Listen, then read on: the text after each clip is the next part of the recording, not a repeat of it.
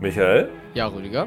Martin Scorseses Tochter hat seine Weihnachtsgeschenke in Geschenkpapier mit Marvel-Motiven gebracht. Mit welchem serienthematischen Geschenkpapier könnte dich die Verwandtschaft auf die Palme bringen? Die Aktion von Scorseses Tochter finde ich absolut großartig tatsächlich. Ist ein super Beitrag. Ja, also bei mir wäre es auf jeden Fall, es hat sich zum Glück noch keiner getraut, aber es wäre Geschenkpapier mit den Simpsons drauf. Also es fängt schon damit an, dass ich die Farbe Gelb ganz furchtbar finde. also ganz ehrlich, die, die Simpsons sind für mich die größten Nervgestalten, die immer noch im Fernsehen rumgeistern dürfen. Und äh, das, ich glaube, das würde ich, das würd ich sofort auseinanderreißen, das Papier. Nicht wegen dem Geschenk drin, sondern nur um die blöden Simpsons nicht sehen zu müssen. Also wirklich. Die haben angefangen, als du in Windeln warst, oder? Da, da war ich noch gar nicht auf der Welt. Ich glaube, so, zehn Jahre okay. vorher haben die schon angefangen. Wie war es bei dir, Roland? Ich würde tatsächlich ganz unoriginell Game of Thrones Geschenkpapier sagen, was mich nerven würde. Nicht, weil ich die Serie schlecht finde, sondern weil ich sie immer noch gucke. Und ich bin noch überhaupt nicht weit. Ich bin auf der Hälfte der dritten Staffel und da hätte ich immer Angst, dass da ganz viele Spoiler auf dem Geschenkpapier drauf sind. Ich würde sagen, in Erinnerung an unseren ehemaligen Kollegen Max würde ich Geschenkpapier mit The Rain drauf machen. Ich stelle mir das ganz, ganz furchtbar vor, wenn da immer so Spruchblasen drauf sind, Mäuschen und Fati. Wenn ich das sehen würde, ich würde das Geschenk nicht mal auspacken, ich würde das gleich in den Müll schmeißen. Das wäre für mich das absolute Grauen.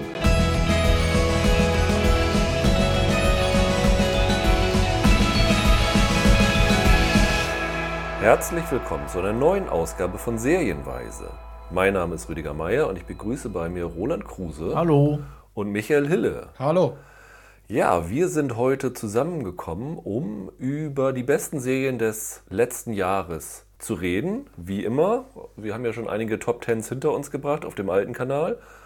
Und wir haben dieses Mal ja eine Besonderheit. Wir haben euch ja dazu aufgerufen, eure Top 10 an uns zu mailen oder bei Twitter zu posten oder in den iTunes-Kommentaren. Letzteres hat keiner gemacht, aber Versuch was wert. Trotzdem sind erstaunlich viele Listen zusammengekommen. Also ich bin wirklich sehr, sehr begeistert in mehrerer Hinsicht. Nämlich zum einen die richtig, richtig gute Auswahl, die ihr zusammengestellt habt. Und zum anderen, wie viele von euch uns äh, Serien Top 10 zugeschickt haben. Also ich kann mal kurz zusammenfassen. Zusammen sind 85 verschiedene Serien genannt worden, die mindestens eine Top 10 Platzierung hatten. Und das finde ich schon sehr, sehr äh, beachtlich. Und ich finde, die Top 10, die ihr eingeschickt habt, zusammen mit unserer, finde ich, gibt dieses Jahr sehr, sehr gut wieder. Also ich fand, es war ein ungewöhnlich gutes Serienjahr. Wir haben ja schon in dem Halbjahres-Podcast, den wir gemacht haben, gesagt, dass es extrem stark eingestiegen ist. Und ich fand, diesmal war die erste Hälfte für mich ein bisschen besser, so, so als Gesamtwerk. Aber ich fand, in der zweiten Hälfte gab es auch noch immer sehr viele Highlights. Ich weiß, wie, wie sieht es bei euch aus? Ich würde gar nicht sagen, dass das nachgelassen hat. Ich auch nicht so wirklich. Ich glaube, ich, das meiste, was ich jetzt drin habe, ist aus dem ersten, aus der ersten Hälfte, aber ich habe auch in der zweiten noch echt auf, bin ich auf viele Highlights Ja. gestoßen. Bei mir ist ungefähr 50-50, glaube ich. Also es war ein super Jahr. Ich glaube, auch wenn ich gucken würde, was wir letztes Jahr in unserer Top 10 hatten, die Nummer 1 hätte es bei mir schwer gehabt, dieses Jahr in die Top 5 reinzukommen. Da bin ich mir relativ Was war das bei dir? sicher. Die, die 1 war bei mir entweder Homecoming oder The Good Place. Und ich glaube wirklich, also wenn ich das jetzt einordnen würde, wahrscheinlich 6 oder 7 wäre es Okay. bei mir dieses Jahr Okay. geworden. Und das finde ich sagt schon sehr gut aus, wie stark dieses Jahr ist. Was ich aber auch finde, ist, dass es, wie man an den Hörereinsendungen sieht, ein sehr breit gefächertes Jahr war, dass es sehr, sehr viel Gutes gab, aber trotzdem im oberen Teil einen sehr hohen Konsens gab. Also ich glaube, ich, ich würde mich sehr, sehr wundern, wenn es nicht wenigstens vier oder fünf Serien geben würde, die bei uns allen dreien und bei den Hörern in Ja. den Top Ten drin sind. Das glaube ich auch. Und ähm, das finde ich dann doch sehr erstaunlich. Also du hast eine sehr, sehr starke obere Hälfte und dann hast du eine sehr, sehr breit gefächerte Basis. Und das finde ich sehr bemerkenswert für dieses Jahr. Wie wollen wir vorgehen dieses Mal? Es ist ja schon Tradition, wir fangen von 10 an, gehen Reihe um, arbeiten uns bis zu 1 vor, sprechen über die Serien an der höchsten Stelle, wo sie aufgelistet sind.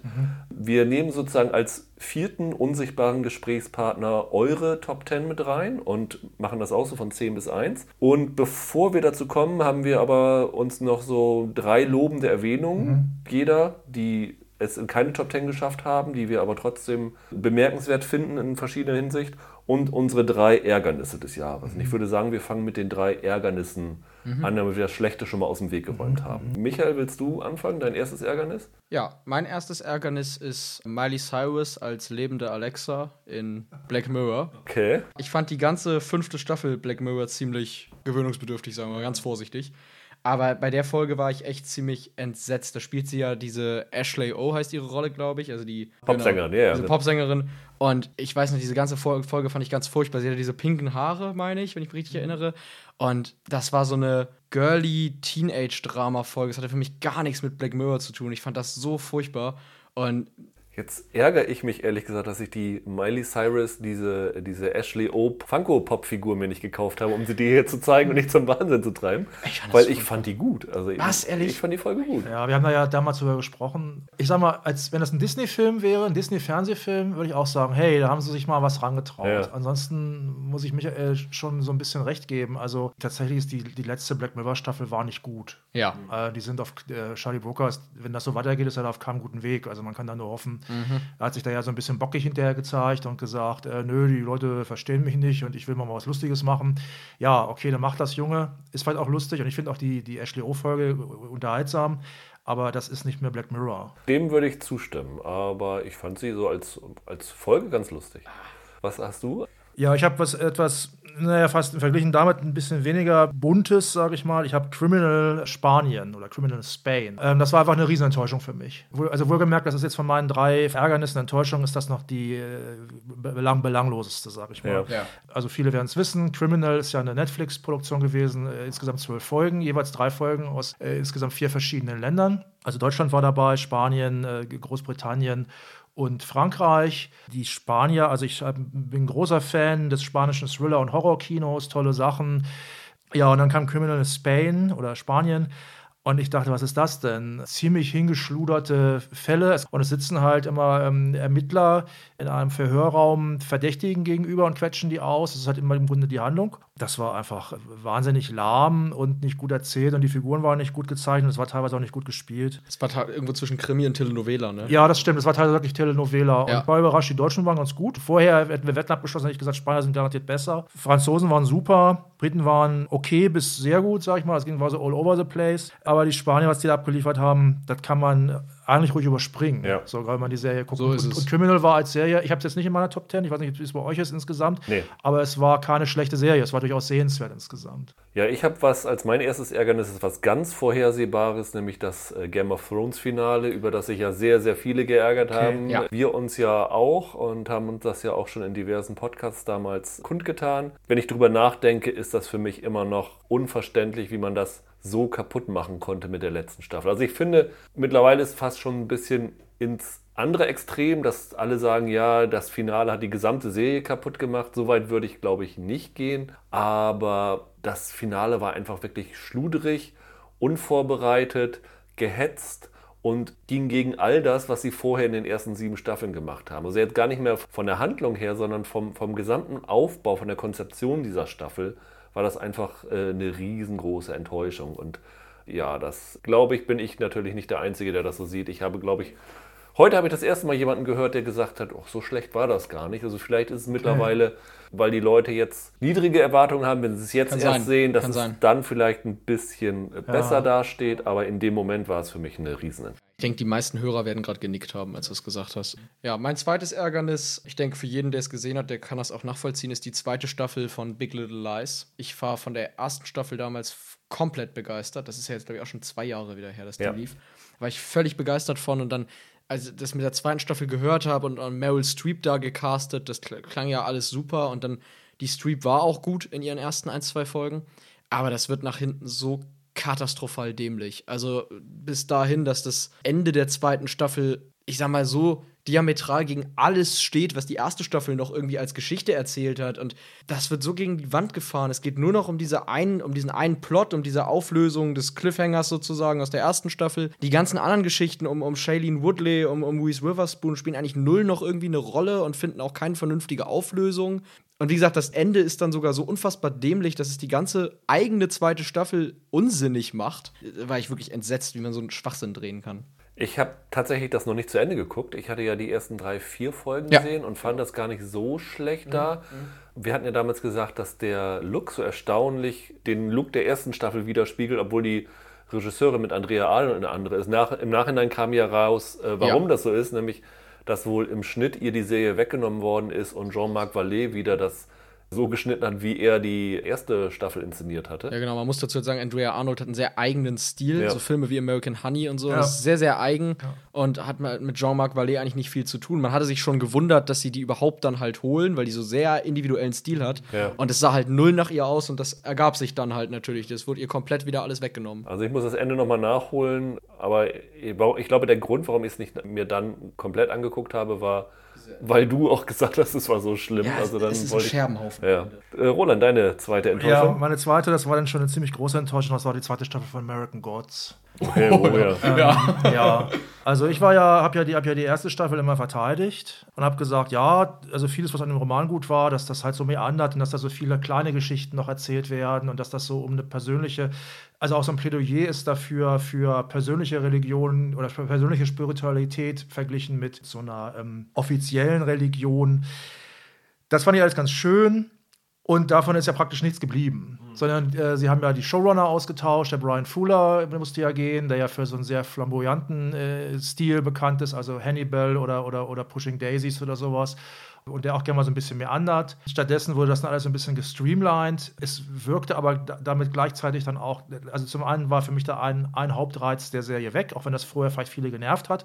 Aber ich war ja auch nicht der Einzige, es haben ja hinterher viele Kritiker gesagt, ja, die haben da das Kind mit dem Bade ausgeschüttet, statt das ein bisschen straighter zu erzählen, haben sie da wirklich auch vieles, was gut war, mit rausgeschmissen. Ich bin dann nach, ich weiß nicht, drei oder vier Folgen dann ausgestiegen. Ich hatte da keine Lust mehr, ich wollte mir den Roman auch nicht kaputt machen lassen dadurch. Ich bin da raus und ich, äh, ich, ich meine, eine dritte Staffel ist schon. Ist Ja, schon, aber sie haben gerade den Orlando Jones rausgeschmissen. Die haben sie Ja. gefeuert. Er hat selber publik gemacht und offensichtlich ist da hinter den Kulissen einiges Ja. kaputt gegangen. Also das hat auch für sehr schlechtes Image gesorgt im Netz jetzt für die Ja. dritte Staffel. Es gab ja auch schon mehr als ein Showrunner-Wechsel, oder? Die haben doch dann während der zweiten Staffel, glaube ich, sogar nochmal. Ja, ich glaube, das war so, meine ich. Wir haben ja damals drüber gesprochen, jetzt ist es eine Weile her bei mir. Ich weiß es nicht mehr genau. Es ist nicht so gewesen, dass die Serie teilweise ohne Showrunner produziert Genau, worden ist, ja. einige Folgen. In der zweiten Staffel. Ja, also diese Folgen habe ich dann allerdings gar nicht mehr gesehen. Ich fand auch schon die mit Showrunner scheiße. Das ist so eine Und Katastrophe. ähm, geworden. ich fand das, ich sah, es sah auch billig aus. Also So solche es. Sachen, wenn man wer den Roman kennt und dann solche Szenen wie die entscheidend sind, wie House on the Rock und so.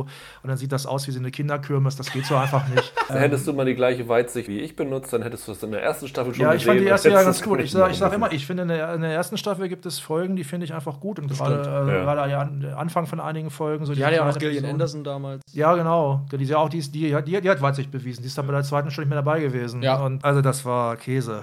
Ich habe für meine zweite Enttäuschung mehrere Serien zusammengeworfen. Ich finde, in diesem Jahr waren die neun deutschsprachigen Serien für mich eine Riesenenttäuschung.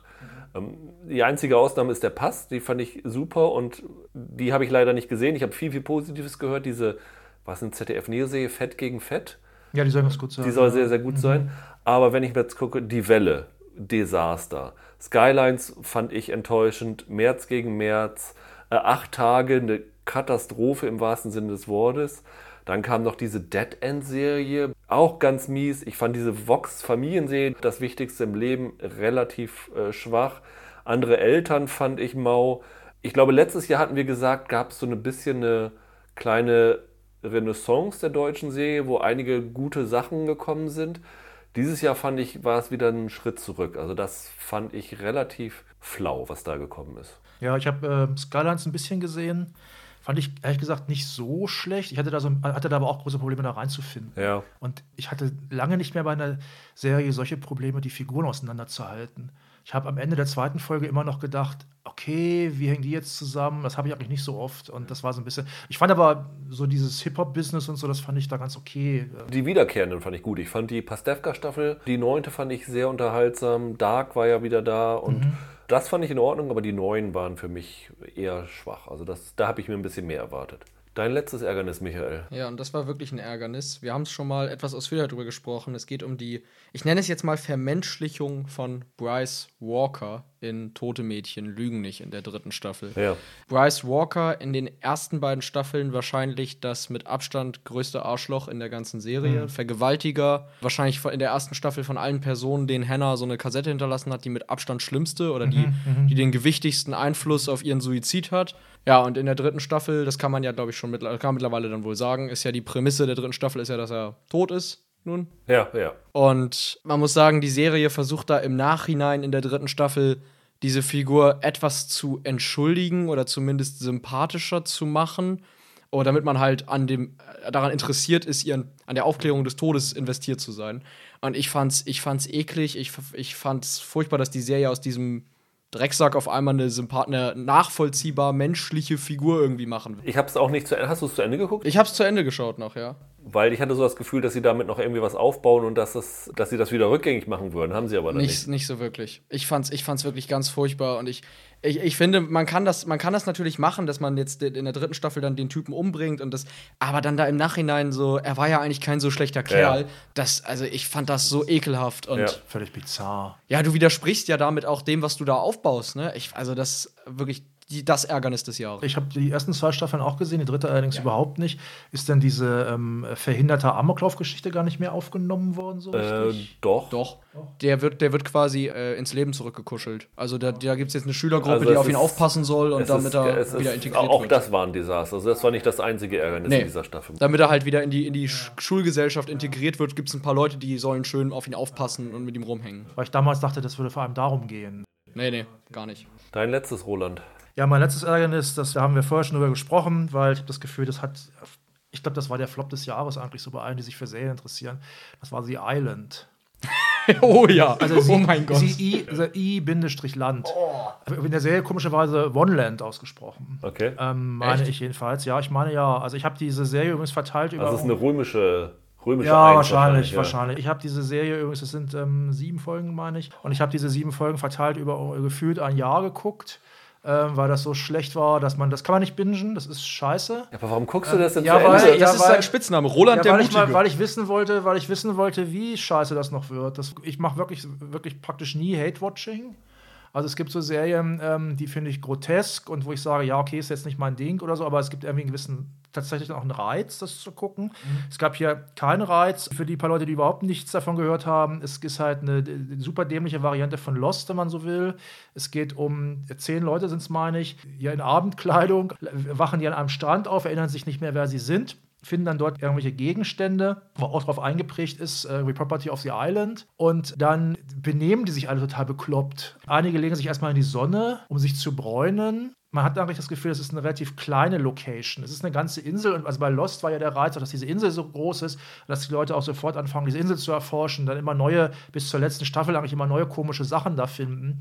Und äh, hier war es halt so tatsächlich, dass sie dann fast immer an einer bestimmten Stelle am Strand rumgehangen haben und äh, sich da gegenseitig angebaggert haben. Später wird es dann noch ein bisschen blutiger. Und das ist, ist es teilweise grottenschlecht gespielt, also auch auf Telenovela-Niveau. Ich habe es im Original geguckt. Ich glaube fast, dass es in der Synchro ein bisschen besser ist. Und ich habe hinterher tatsächlich gedacht, das, das Positive, was ich über The Island sagen kann, ist eigentlich, nach The Island sieht Lost wieder richtig geil aus. Ja, ich war ja großer Lost-Fan und von der letzten Staffel oder, oder zumindest vom Ende der letzten Staffel dann auch sehr enttäuscht, wie so viele. Aber jetzt denke ich wieder, ja, das war schon ziemlich gut, was die da gemacht haben, verglichen mit so einer Scheiße. Und was ich dazu auch noch ganz kurz sagen muss, ist, da hat ja maßgeblich, ich glaube, er hat vier von den sieben Folgen geschrieben, hat ja Neil LaBute, ähm, bekannter Dramatiker, zumindest früher. Ich kann nur sagen, also Neil LaBute ist echt am Arsch. Ne? Also der hat also Wickerman gemacht mit Nicolas Cage, das ist Ah. best, bestenfalls ein Trash-Klassiker. Das ist hier sogar noch schlechter, finde ich. Das ist äh, totaler Schrott. Ich hatte das, hatte das Gefühl, da konnten sich alle so drauf einigen, dass das, die, das ist also der, der, der große, das ist so Plan 9 from Netflix, ist das irgendwie. Ich habe ich hab davon ja nur zwei Folgen gesehen. Für mich Ja. war das echt zehn Konformanten spielen Herr der Fliegen so ein bisschen. das ist echt totaler Kack. Ja, mein letztes Ärgernis ist Apple TV Plus. Sie haben sich jetzt so ein bisschen die Kurve gekriegt, würde ich vielleicht ein bisschen übertrieben, aber zum Beispiel dieses Servant, was jetzt zum Letzt äh, gestartet ist, die Shyamalan-Serie. Die fand ich ganz ordentlich, die hat mir ganz gut gefallen. Ähm, Aber die ersten drei, also ich finde, wenn du so einen so einen Service startest und dann kommst du mit sowas wie The Morning Show um die Ecke, was ich jetzt von einigen gehört habe, noch okay werden soll mit den letzten Folgen. Aber selbst wenn sie es noch den Dreh gekriegt haben, ist das für mich eine klassische Fernsehserie. Und auch For All Mankind ist klassisches Fernsehen, als ob CBS Serien produziert hat für eine unfassbare Menge an Geld, die du dann auch nicht auf dem Bildschirm wieder siehst. Also ähm, was sie sich dabei gedacht haben, ist mir ein Rätsel und ich finde, es geht auch nicht so, also dieses Truth Be Told war es am Anfang Dezember gestartet mit Octavia Spencer, die war auch nix. Jetzt kommt irgendwann Little America von Kumail Nanjiani, das könnte ganz okay sein, aber sie bringen jetzt jeden Monat eine neue Serie raus und wenn jede zweite oder vielleicht jede dritte nur funktioniert, dann sehe ich absolut nicht, wie Apple TV Plus irgendwen dazu bringen will, das zu abonnieren. Dann wartest du ein Jahr, abonnierst mal wieder eine Woche oder zwei Wochen, guckst die zwei, drei guten Serien durch, die sie gebracht haben. Und dann bist du durch. Also, das ist für mich, ich, ich weiß nicht, was sich Apple dabei gedacht hat. Das ist mir ein einziges Riesen. Es waren ja auch nicht nur die Serien, es war auch die Nutzeroberfläche, oder? Ich fand das auch so super unübersichtlich, das, also Apple TV, das Ding. Ich weiß nicht, über welches Gerät du das machst, über die App oder so, aber ich, wenn du es auf dem Apple TV hast oder auf einem anderen Ding, dann hast du halt diese ganzen kaufbaren Filme und sowas alle noch dabei. Und dazwischen ist ein Icon für Apple TV Plus, wo du dann reingehen musst. Also, das Ganz ist schon genau. ganz, ganz seltsam. Ich hatte keine Riesenerwartungen daran und die sind noch unterboten worden von dem Start. Also, sehr, sehr schade. Ja, dann lass uns mal ganz kurz unsere drei lobenden Erwähnungen durchgehen. Da müssen wir vielleicht auch nicht ausgiebig drauf eingehen, aber dass man vielleicht nochmal sagt, falls ihr das noch nicht gesehen habt, guckt da mal rein. Michael, willst du wieder den Anfang machen? Ich kann den Anfang machen und zwar. Soll ich gleich alle drei oder? Ja, mach ich gleich alle drei. Also bei mir wäre das einmal auf jeden Fall die, ich glaube, Sky und HBO-Produktion Catherine the Great, kann ich empfehlen. Katharina die Große Katharina mit die- Helen Mirren. Mit Helen Mirren, genau. Schaut da unbedingt rein, weil ich- habe gelesen, dass das viele wohl ziemlich langweilig fanden. Ich fand es überhaupt nicht langweilig. Es ist eine ganz interessante historische Verfilmung von dieser Geschichte. Helen Mirren ist auch wirklich gut in der Rolle. Katharina die Große ist ja so eine Person, über die sehr viele, über die es sehr viele Adoptionen gibt und immer auch aus unterschiedlichen Blickwinkeln. Also entweder so mit, ich sag mal, so einem feministischen Touch oder so auf ihre Sexgeschichte so ein bisschen geblickt. Und die Serie kriegt eigentlich alles ganz gut unter. Helen Mirren ist ja, ich weiß nicht, ob sie wirklich Russin ist, aber sie ist russischer Abstammung, ja. Ah, okay. Interessant. Es ist eine, ist eine gute Serie und das ist ausstattungstechnisch schick. Vier Folgen gibt es Ja. davon, das kann man sich gut angucken. Ja. Dann meine zweite äh, Erwähnung, haben wir auch eine Folge drüber gemacht, ist die dritte Staffel True Detective. Also, Ja. äh, gewissermaßen die, die Rückkehr von Nick Pizzolatto oder seine Entschuldigung für die beschissene zweite Staffel True Detective. Als ich dann fertig war mit der Staffel, habe ich gedacht, sie ist strukturell schon sehr, sehr dicht an der Originalstaffel mit Matthew McConaughey und Woody Harrelson. Aber äh, Mahershala Ali fand ich großartig. Es gibt so zwei, drei Momente in der Staffel, die haben mich wirklich richtig gekriegt. Einer davon ist sogar so eine Art Querverbindung zur ersten Staffel. Das fand ich super. Und die Auflösung des Falls am Ende hat mir gewissermaßen dann auch gefallen. Ich war Ja. beim ersten Mal angucken sogar leicht enttäuscht davon. Aber ich habe dann so im Nachhinein meinen Frieden damit gemacht. Also mir hat die echt gut gefallen. Das hat vieles wieder gut gemacht, was Ja. die Serie verspielt hat. Würde ich dir auch mit allem zustimmen. Also ich habe auch tatsächlich sogar gedacht, ich habe sie jetzt nicht äh, unter meinen besten, auch nicht unter meinen lobenden Erwähnungen, aber ich fand es auch gut und ich fand auch das Finale war eines der besseren der letzten Jahre. Also einfach was, was Finales angeht. Ja. Ich habe sie nicht in meinen Top 25, was aber eher für das Jahr und weniger gegen True Detective spricht, Ja. muss ich sagen. Ich finde auch. Und die dritte Honorable Mention, ich hoffe, ihr habt die nicht in euren Top 10, ist His Dark Materials. Okay, Ja. die habe ich tatsächlich auch nicht drin. Nee. Ja. Da muss ich sagen, ich bin ein bisschen vorbelastet. Ich habe mir extra, weil ich, die, weil ich die Trailer so geil fand für die Serie, mir die Romantrilogie Ja. durchgelesen Ja. vom Golden Ja. Kompass. Ich kannte nur den, sagen wir mal, nicht unbedingt geglückten Film mit Daniel Craig und Nicole Kidman. Ich kenne die ersten beiden Bücher. Und ich fand die Bücher richtig klasse. Und die erste Staffel hat mir gut gefallen. Also ja, das ist nicht immer so perfekt erzählt, wie es vielleicht hätte sein können. Das hat sicherlich so seine Schwächen. Aber mir hat das optisch richtig gut gefallen. Ich fand es auch schauspielerisch ziemlich gut. Die Kleine aus Logan, Ja. wie heißt sie Daphne Keen? Ja, Daphne Daphne Keen. Daphne Keen, finde ich super. Ich finde, das ist tatsächlich so ein bisschen wie, ich habe ja damals auch Lost in Space verteilt. Das ist so ein bisschen so eine Fantasy-Abenteuerserie, die kann ich ganz gut mit meiner Familie auch zusammen auf der Couch gucken. Das kann man Okay. gut zusammen gucken. Und das, also mir hat das Spaß gemacht. Was sind deine drei, Roland? Ja, meine drei sind, also auf Platz 13 quasi, habe ich Dark Crystal, Age of Resistance, beziehungsweise der dunkle Kristall, Ära des Widerstands. Hat mich überrascht. Hatte ich nicht viel von erwartet, habe gedacht, das wäre so ein Cash-In. Das war dann aber nicht so. Also ich kann es ja noch mal kurz sagen, das ist halt ein Prequel zu dem Film Der dunkle Kristall von Jim Henson, so ein, so ein, so ein Fantasy-Klassiker, sehr psychedelischer Fantasy-Klassiker, wer es noch nie gesehen hat, mit Handpuppen größtenteils spielt in so einer fremden Welt, so einem fernen Planeten, wo es halt eine böse Rasse, die Skeksis gibt, die da alles unterjochen.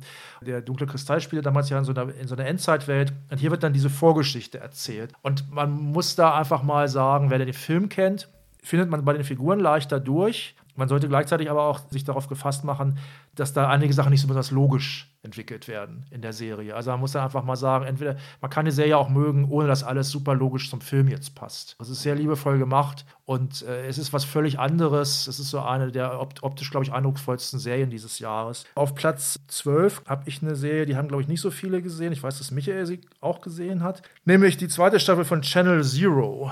Ist eigentlich schon ein bisschen älter, Also Channel Zero ist ja eine Serie vom Sci-Fi Channel. Da kennt man ziemlich viele trashige Filme von, aber halt auch so Sachen wie Battlestar Galactica, das sehr gute Reboot. Das basiert ja auf Creepypasta. Also Sachen, die die Leute ins Internet schreiben, um sich gegenseitig Angst zu machen. Also das bekannteste davon ist ja Slenderman, der Typ, der die Kinder jagt mit seinen langen Armen. Sogar verfilmt worden. Sogar verfilmt worden. Sehr, sehr, sehr schlecht. Sehr, sehr, sehr, sehr schlecht. Sehr, sehr schlecht. und, äh, und das ist jetzt ja, Alex, eine, eine, gute Verfilmung. Diese erste Candle Cove war auch okay. Da ging es um so eine Kinderserie, die, glaube ich, nur Kinder überhaupt wahrnehmen konnten. Ich mich richtig erinnere, das ist ein paar Jahre her bei mir, als ich die gesehen habe.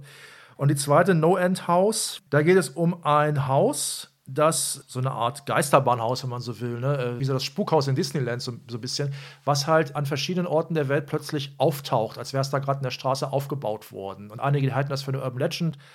Aber es ähm, gibt dann vorher immer so Trailer im Internet, die auftauchen, wenn es irgendwo auftaucht. Taucht doch mal in Osteuropa auf oder in Frankreich. Und jetzt taucht es halt in den USA auf. Ja, dann wagen sich da halt so ein paar, äh, ich glaube, vier sind das, vier oder fünf junge Leute wagen sich da rein, wollen da so ein bisschen Spaß haben. Und dieses Gebäude hat, äh, glaube ich, sechs Räume. Und es heißt immer, ein Raum ist schlimmer als der nächste und erschreckt dich mehr als der nächste. Und da ist was dran, sage ich mal. Ich will hier überhaupt nichts verraten. Ich wusste vorher auch wenig darüber, außer dieser Grundidee. Äh, und es ist eine sehr menschliche Horrorserie, hat mich überrascht. Das hat auch ganz gut funktioniert. Es ist ein bisschen zu lang. Es sind, sind sechs Folgen und man hätte das locker in drei erzählen können. Da sind auch gute Bildideen drin in der Serie. Und es gibt immer wieder Momente, wo ich dachte, ah, das ist jetzt ja echt eine gute Idee oder das ist ja echt ganz schön creepy, was euch da jetzt eingefallen ist.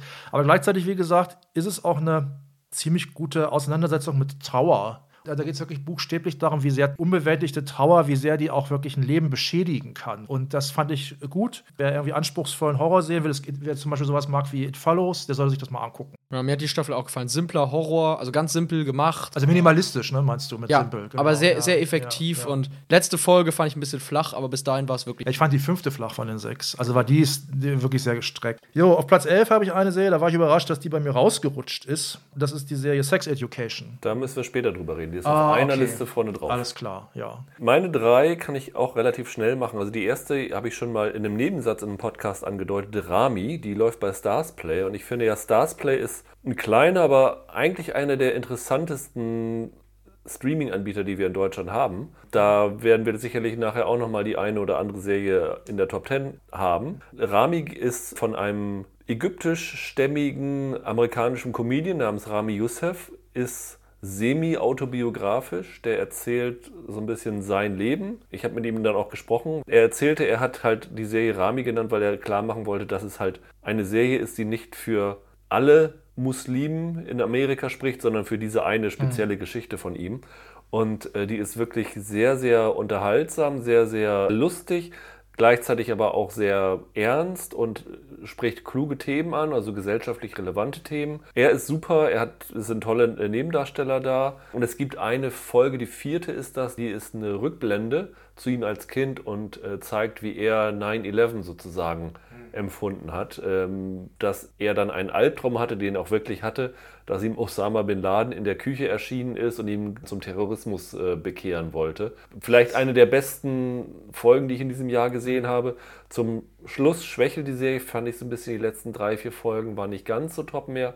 Aber ist auf jeden Fall eine Serie, die man sich mal anschauen sollte. Wie gesagt, Stars Play, ich glaube, im Januar startet noch eine Serie The Capture dort, eine Sci-Fi-Serie, eine britische, die in Großbritannien sehr, sehr gute Kritiken bekommen hat. Also ich würde lieber dafür meinen 4,99 im Monat zahlen als für Apple TV Plus. Ähm, die zweite ist ganz früh im Jahr gestartet, ich glaube im Januar oder Februar bei Netflix.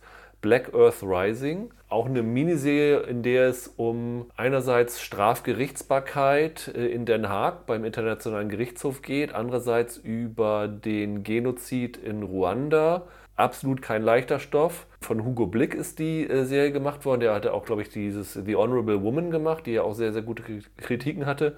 Das war mit Maggie Gyllenhaal, ne? Mit Maggie ja, Gyllenhaal. Ja. Und ich finde es ein bisschen schade, dass die Serie jetzt so in, dadurch, dass sie so früh im Jahr gelaufen ist, so wirklich bei vielen Listen hinten runter kippt, weil die wirklich sehr, sehr bemerkenswert ist. Also das ist wirklich was, da kannst du nicht nebenbei mit dem Handy spielen oder da musst du dich schon drauf einlassen und das ist auch, nimmt einen schon ziemlich mit. Also ähm, sie haben nicht ohne Grund die Rückblenden auf den Genozid in so, ich weiß nicht, ob es Kohlezeichnungen waren, aber so, so in Zeichenform, Zeichnungsform gemacht, weil es halt in der Realität absolut nicht verkraftbar wäre für jemanden, der, der das jetzt sieht. Also eine wirklich sehr empfehlenswerte Serie. Und meine dritte ist eine Serie, die zugleich auch mein größtes Ärgernis ist. Nämlich äh, das Ärgernis ist, dass es keinen Sender bisher gibt, der die Serie nach Deutschland gebracht hat. Deswegen ist sie auch für mich inoffiziell nur in dieser Liste. Aber die vierte Staffel von äh, Veronica Mars, dieses Reboot, das äh, Hulu ja gemacht hat, ich weiß gar nicht, fast zehn Jahre nachdem die Serie zu Ende gegangen ist. Inzwischen gab es noch einen Kinofilm. Mhm. Und der Kinofilm war so Fanservice-mäßig, wo sie so eher so für Leute, die dieses sogenannte Shippen von Figuren, also ja. die Beziehungen vorantreiben wollen und, und da so ein bisschen Wohlfühl für die Fans machen wollen. Und das hier, die vierte Staffel, geht wieder zurück wie die ersten drei Staffeln. Es wird wieder ein Fall über die gesamten Folgen erzählt. Die Figuren sind natürlich alle gealtert. Es ist so ein bisschen, das Einzige, was vielleicht ein bisschen stört, ist, dass sie zu viele Figuren zurückgebracht haben von der Serie. Also vielleicht hätten sie ein, zwei rauslassen können. Und viele waren über das Ende empört. Ich fand es gut, weil ich finde, das war für mich so ein Zeichen, dass falls es damit doch weitergehen sollte, dass sie jetzt wirklich einen äh, Schlussstrich unter das Alte ziehen und jetzt was Neues anfangen. Aber die Serie ist wirklich, wirklich gut, macht richtig Spaß, wie die äh, ersten drei Staffeln früher. Und ich hoffe, dass 2020 jemand mal aufwacht und Veronica Mars nach Deutschland holt. Dann lass uns zu den Top 10 kommen. Ich würde sagen, wir fangen mit den Hörern an und gehen dann reihum. Und wie gesagt, wenn es höher ist, dann schreit jemand äh, laut. Auch bei den Hörern, ne? Genau. Platz 10 bei, bei euch ist Euphoria geworden. Oh, da muss ich. Da habe ich mir fast gedacht, schreien. dass es noch höher ist. Äh, übrigens sehr erstaunlich, nach 10 gibt es einen punktemäßigen, ziemlich großen Abstand nach, nach unten. Also ich kann immer der Komplettheit sagen, was danach kam. Also die 11 bei den Hörern wäre When They See Us gewesen. Die 12 wäre die zweite Staffel von Dark und die dritte Staffel von The Crown. Und dann geht es weiter mit Pose und äh, Good Omens. Also das sind die Top 15 bei den Hörern. Ah ja. Alles gute Serien, finde ja. ich, kann man nichts gegen sagen. Und wie gesagt, Euphoria ist dann bei dann dir deutlich höher. Bisschen drauf warten. Genau. Okay, ich merke schon, es ist so Richtung 1 gehen bei Michael. Michael, was ist deine 10? Dead to Me. Ja, äh, was lachen habe ich auch auf der Platz 10. Ah, guck mal. Können wir unsere gemeinsame ja. Top 10. Ja, erzähl du mal. Ja, Dead to Me. Lief auf Netflix, ist eigentlich die Two-Woman-Show of äh, Christina Applegate und Linda Cardellini. Mhm. Ganz schnell gesagt, da geht es um zwei sehr eigentlich verschiedene Frauen, die sich in einer Selbsthilfegruppe ja, für, kennenlernen. Für Trauernde. Für trauernde ja, Frauen kennenlernen, ganz genau. Die eine hat gerade ihren Mann am, ich, am, am, Krebs verloren? War das, richtig, war das so, ne? Ja. Die Serie ist, wie kann man das eigentlich sagen? Das ist so eine. Ja, die andere, hast du jetzt, die andere hat ihren. Die andere ist überfahren worden. ja, über durch einen Unfall, ja. Und die beiden lernen sich dann bei einer Selbsthilfegruppe kennen und werden Freundinnen. Und sehr schnell wird aber für die eine klar, dass die andere, dass da so ein Geheimnis hinter ihr steckt. Mindest, und mindestens eins. Mindestens eins. Da taucht dann später noch eine etwas ominösere Männerfigur auf, gespielt von James Marston aus, aus Westworld, kennt man ihn zum Beispiel. Das ist so eine, ja, wie kann man sagen, das ist so eine Black Comedy gewesen, finde ja, ich. Ja, ja. Die aber sehr, sehr schnell erzählt ist. Ich fand, die hat ein sehr irres Erzähltempo. Ja. Die, die hat ja, die endet ja auch, gefühlt endet jede Folge mit einem Hammer-Cliffhanger. Ja. Das ist so richtiges Cliffhanger-Fernsehen. Ja. Und was ich daran so klasse fand, war, bis auf die eine Folge, über die wir damals genug geredet haben, wo die Serie plötzlich einmal auf, auf, auf eine Bremse drückt, bei dieser, diese, diese, wo sie da bei diesem Treff sind, ja, ja, die eine ja. Folge. Ja, wobei die finde ich auch nicht so schlecht. Äh, finde ich, die ist. Das ist ein Treff von Trauernden, ne? Also eine, eine, eine regelrechte, wie, das wirkt fast wie so eine Con, wie so eine Versammlung von Trauernden, wo es auch. Ja, so es, gibt, es gibt sogar Trauernden Karaoke dann dort. Also ich mag halt bösen Humor. Und ich finde, die Serie hat einen sehr bösen Humor teilweise.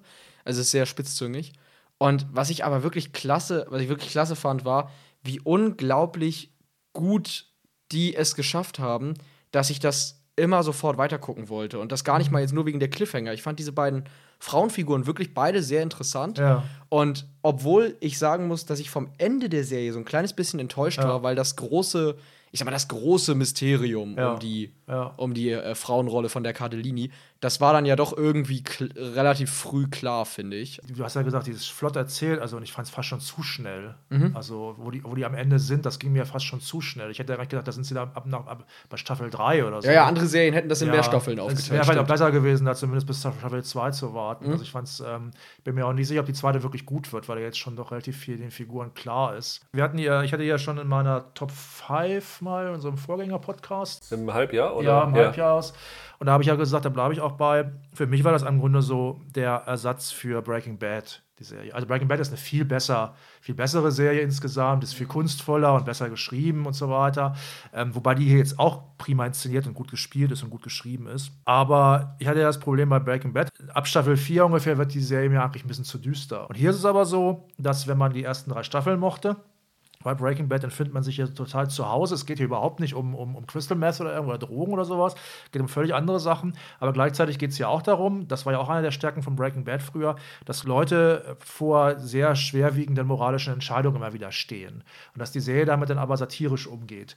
Und diese beiden Frauen, die sind einem ja sehr sympathisch. Und das, da habe ich eine, ich habe das sehr gerne geguckt. Also ich mochte die und ich war, ich war überrascht, dass die, dass die bei vielen Kritikern gar nicht so gut wegkamen. Stimmt. Also mir hat die mega Spaß gemacht. Ich hätte halt nur von den letzten zwei Folgen war ich zugegeben ein bisschen enttäuscht, aber das schmälert tatsächlich nicht, mhm. wie gut ich die fand. Also ich war wirklich irgendwie, ich habe auch nachher noch, da kommen wir drauf, wenn ihr die nachher habt, ich hatte auch noch eine Serie, wo ich im Nachhinein, als ich meine Top 10 fertig hatte, gedacht habe, ah, die muss eigentlich mit drauf. Aber da habe ich dann gedacht, da die mir jetzt erst Tage später einfällt, ja. mache ich es einfach nicht. Ja. Und Dead to Me hatte ich fast sofort als erstes im Kopf. Die ist mir irgendwie hängen geblieben. Ich mag also die. unser Hörer Stefan wird sich sehr darüber freuen. Der hatte die Serie nämlich auf 1 oh ja. Ah, äh, und schrieb Christina Applegate herausragend. Ich warte sehnsüchtig auf die zweite Staffel. Ja, mal sehen, wie die so wird. Viel dazu hat es aber bei den Hörern, ich glaube, es war die einzige Nennung für die Serie ansonsten. Ja, dann bin ich mit der 10 dran. meine 10 ist tatsächlich die zweite Staffel von Dark, die bei den Hörern auf der 12 war. Ihr nicht, oder? Nein. Nee, ich äh, nee. wollte mir tatsächlich, ich habe die erste ja komplett gesehen. Und ich wollte mir tatsächlich wirklich das mal am Stück nochmal einpfeifen. Ja. Aber ich habe bis heute nicht die Zeit die beiden Staffeln. Beide Staffeln, ja. ja. Wir haben ja da auch damals schon drüber, ausgiebig drüber gesprochen und ich fand es so irre, wie die Serie in dem Finale der zweiten Staffel nochmal ein ganz anderes Fass aufmacht. Und ich habe damals, glaube ich, im Podcast gesagt, ich fand es beeindruckend, mit wie viel Selbstbewusstsein diese zweite Staffel geschrieben worden ist. Also du hast diese erste Staffel, da hatte man so ein bisschen Gefühl, sie haben den Druck, dass sie liefern müssen, um weitere Staffeln machen zu können. Und dann haben sie wahrscheinlich schon, ich glaube, das, das wurde so kurz danach bekannt gegeben, dass sie es sicherlich vorher schon wussten, die dritte Staffel genehmigt bekommen und war auch klar, dass sie es mit der dritten zu Ende bringen. Da haben sie gesagt, okay, wir können jetzt völlig befreit aufschreiben.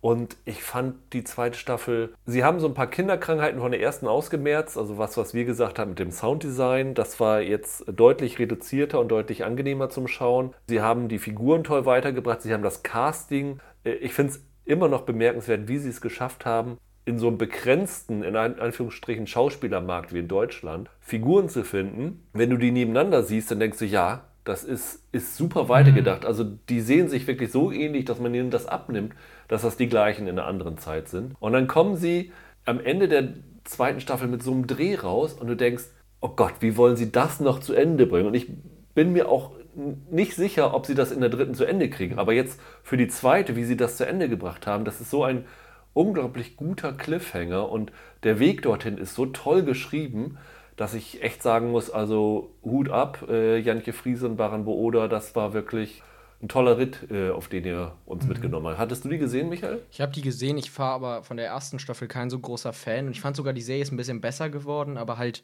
wie gesagt, also vielleicht fehlt mir da, dass ich halt die erste schon nicht so richtig doll mhm. fand. Dadurch bin ich dann auch in der zweiten nicht so wahnsinnig euphorisch gewesen. Ich fand aber, was sehr mutig an der Serie ist, ist, sie verlangt von dir wirklich, dass du noch genau Bescheid weißt. Also das Publikum so zu fordern, auch dazu herauszufordern, dass man sich an das erinnern muss, das finde ich schon mutig. Da habe ich schon Respekt vor. Ja.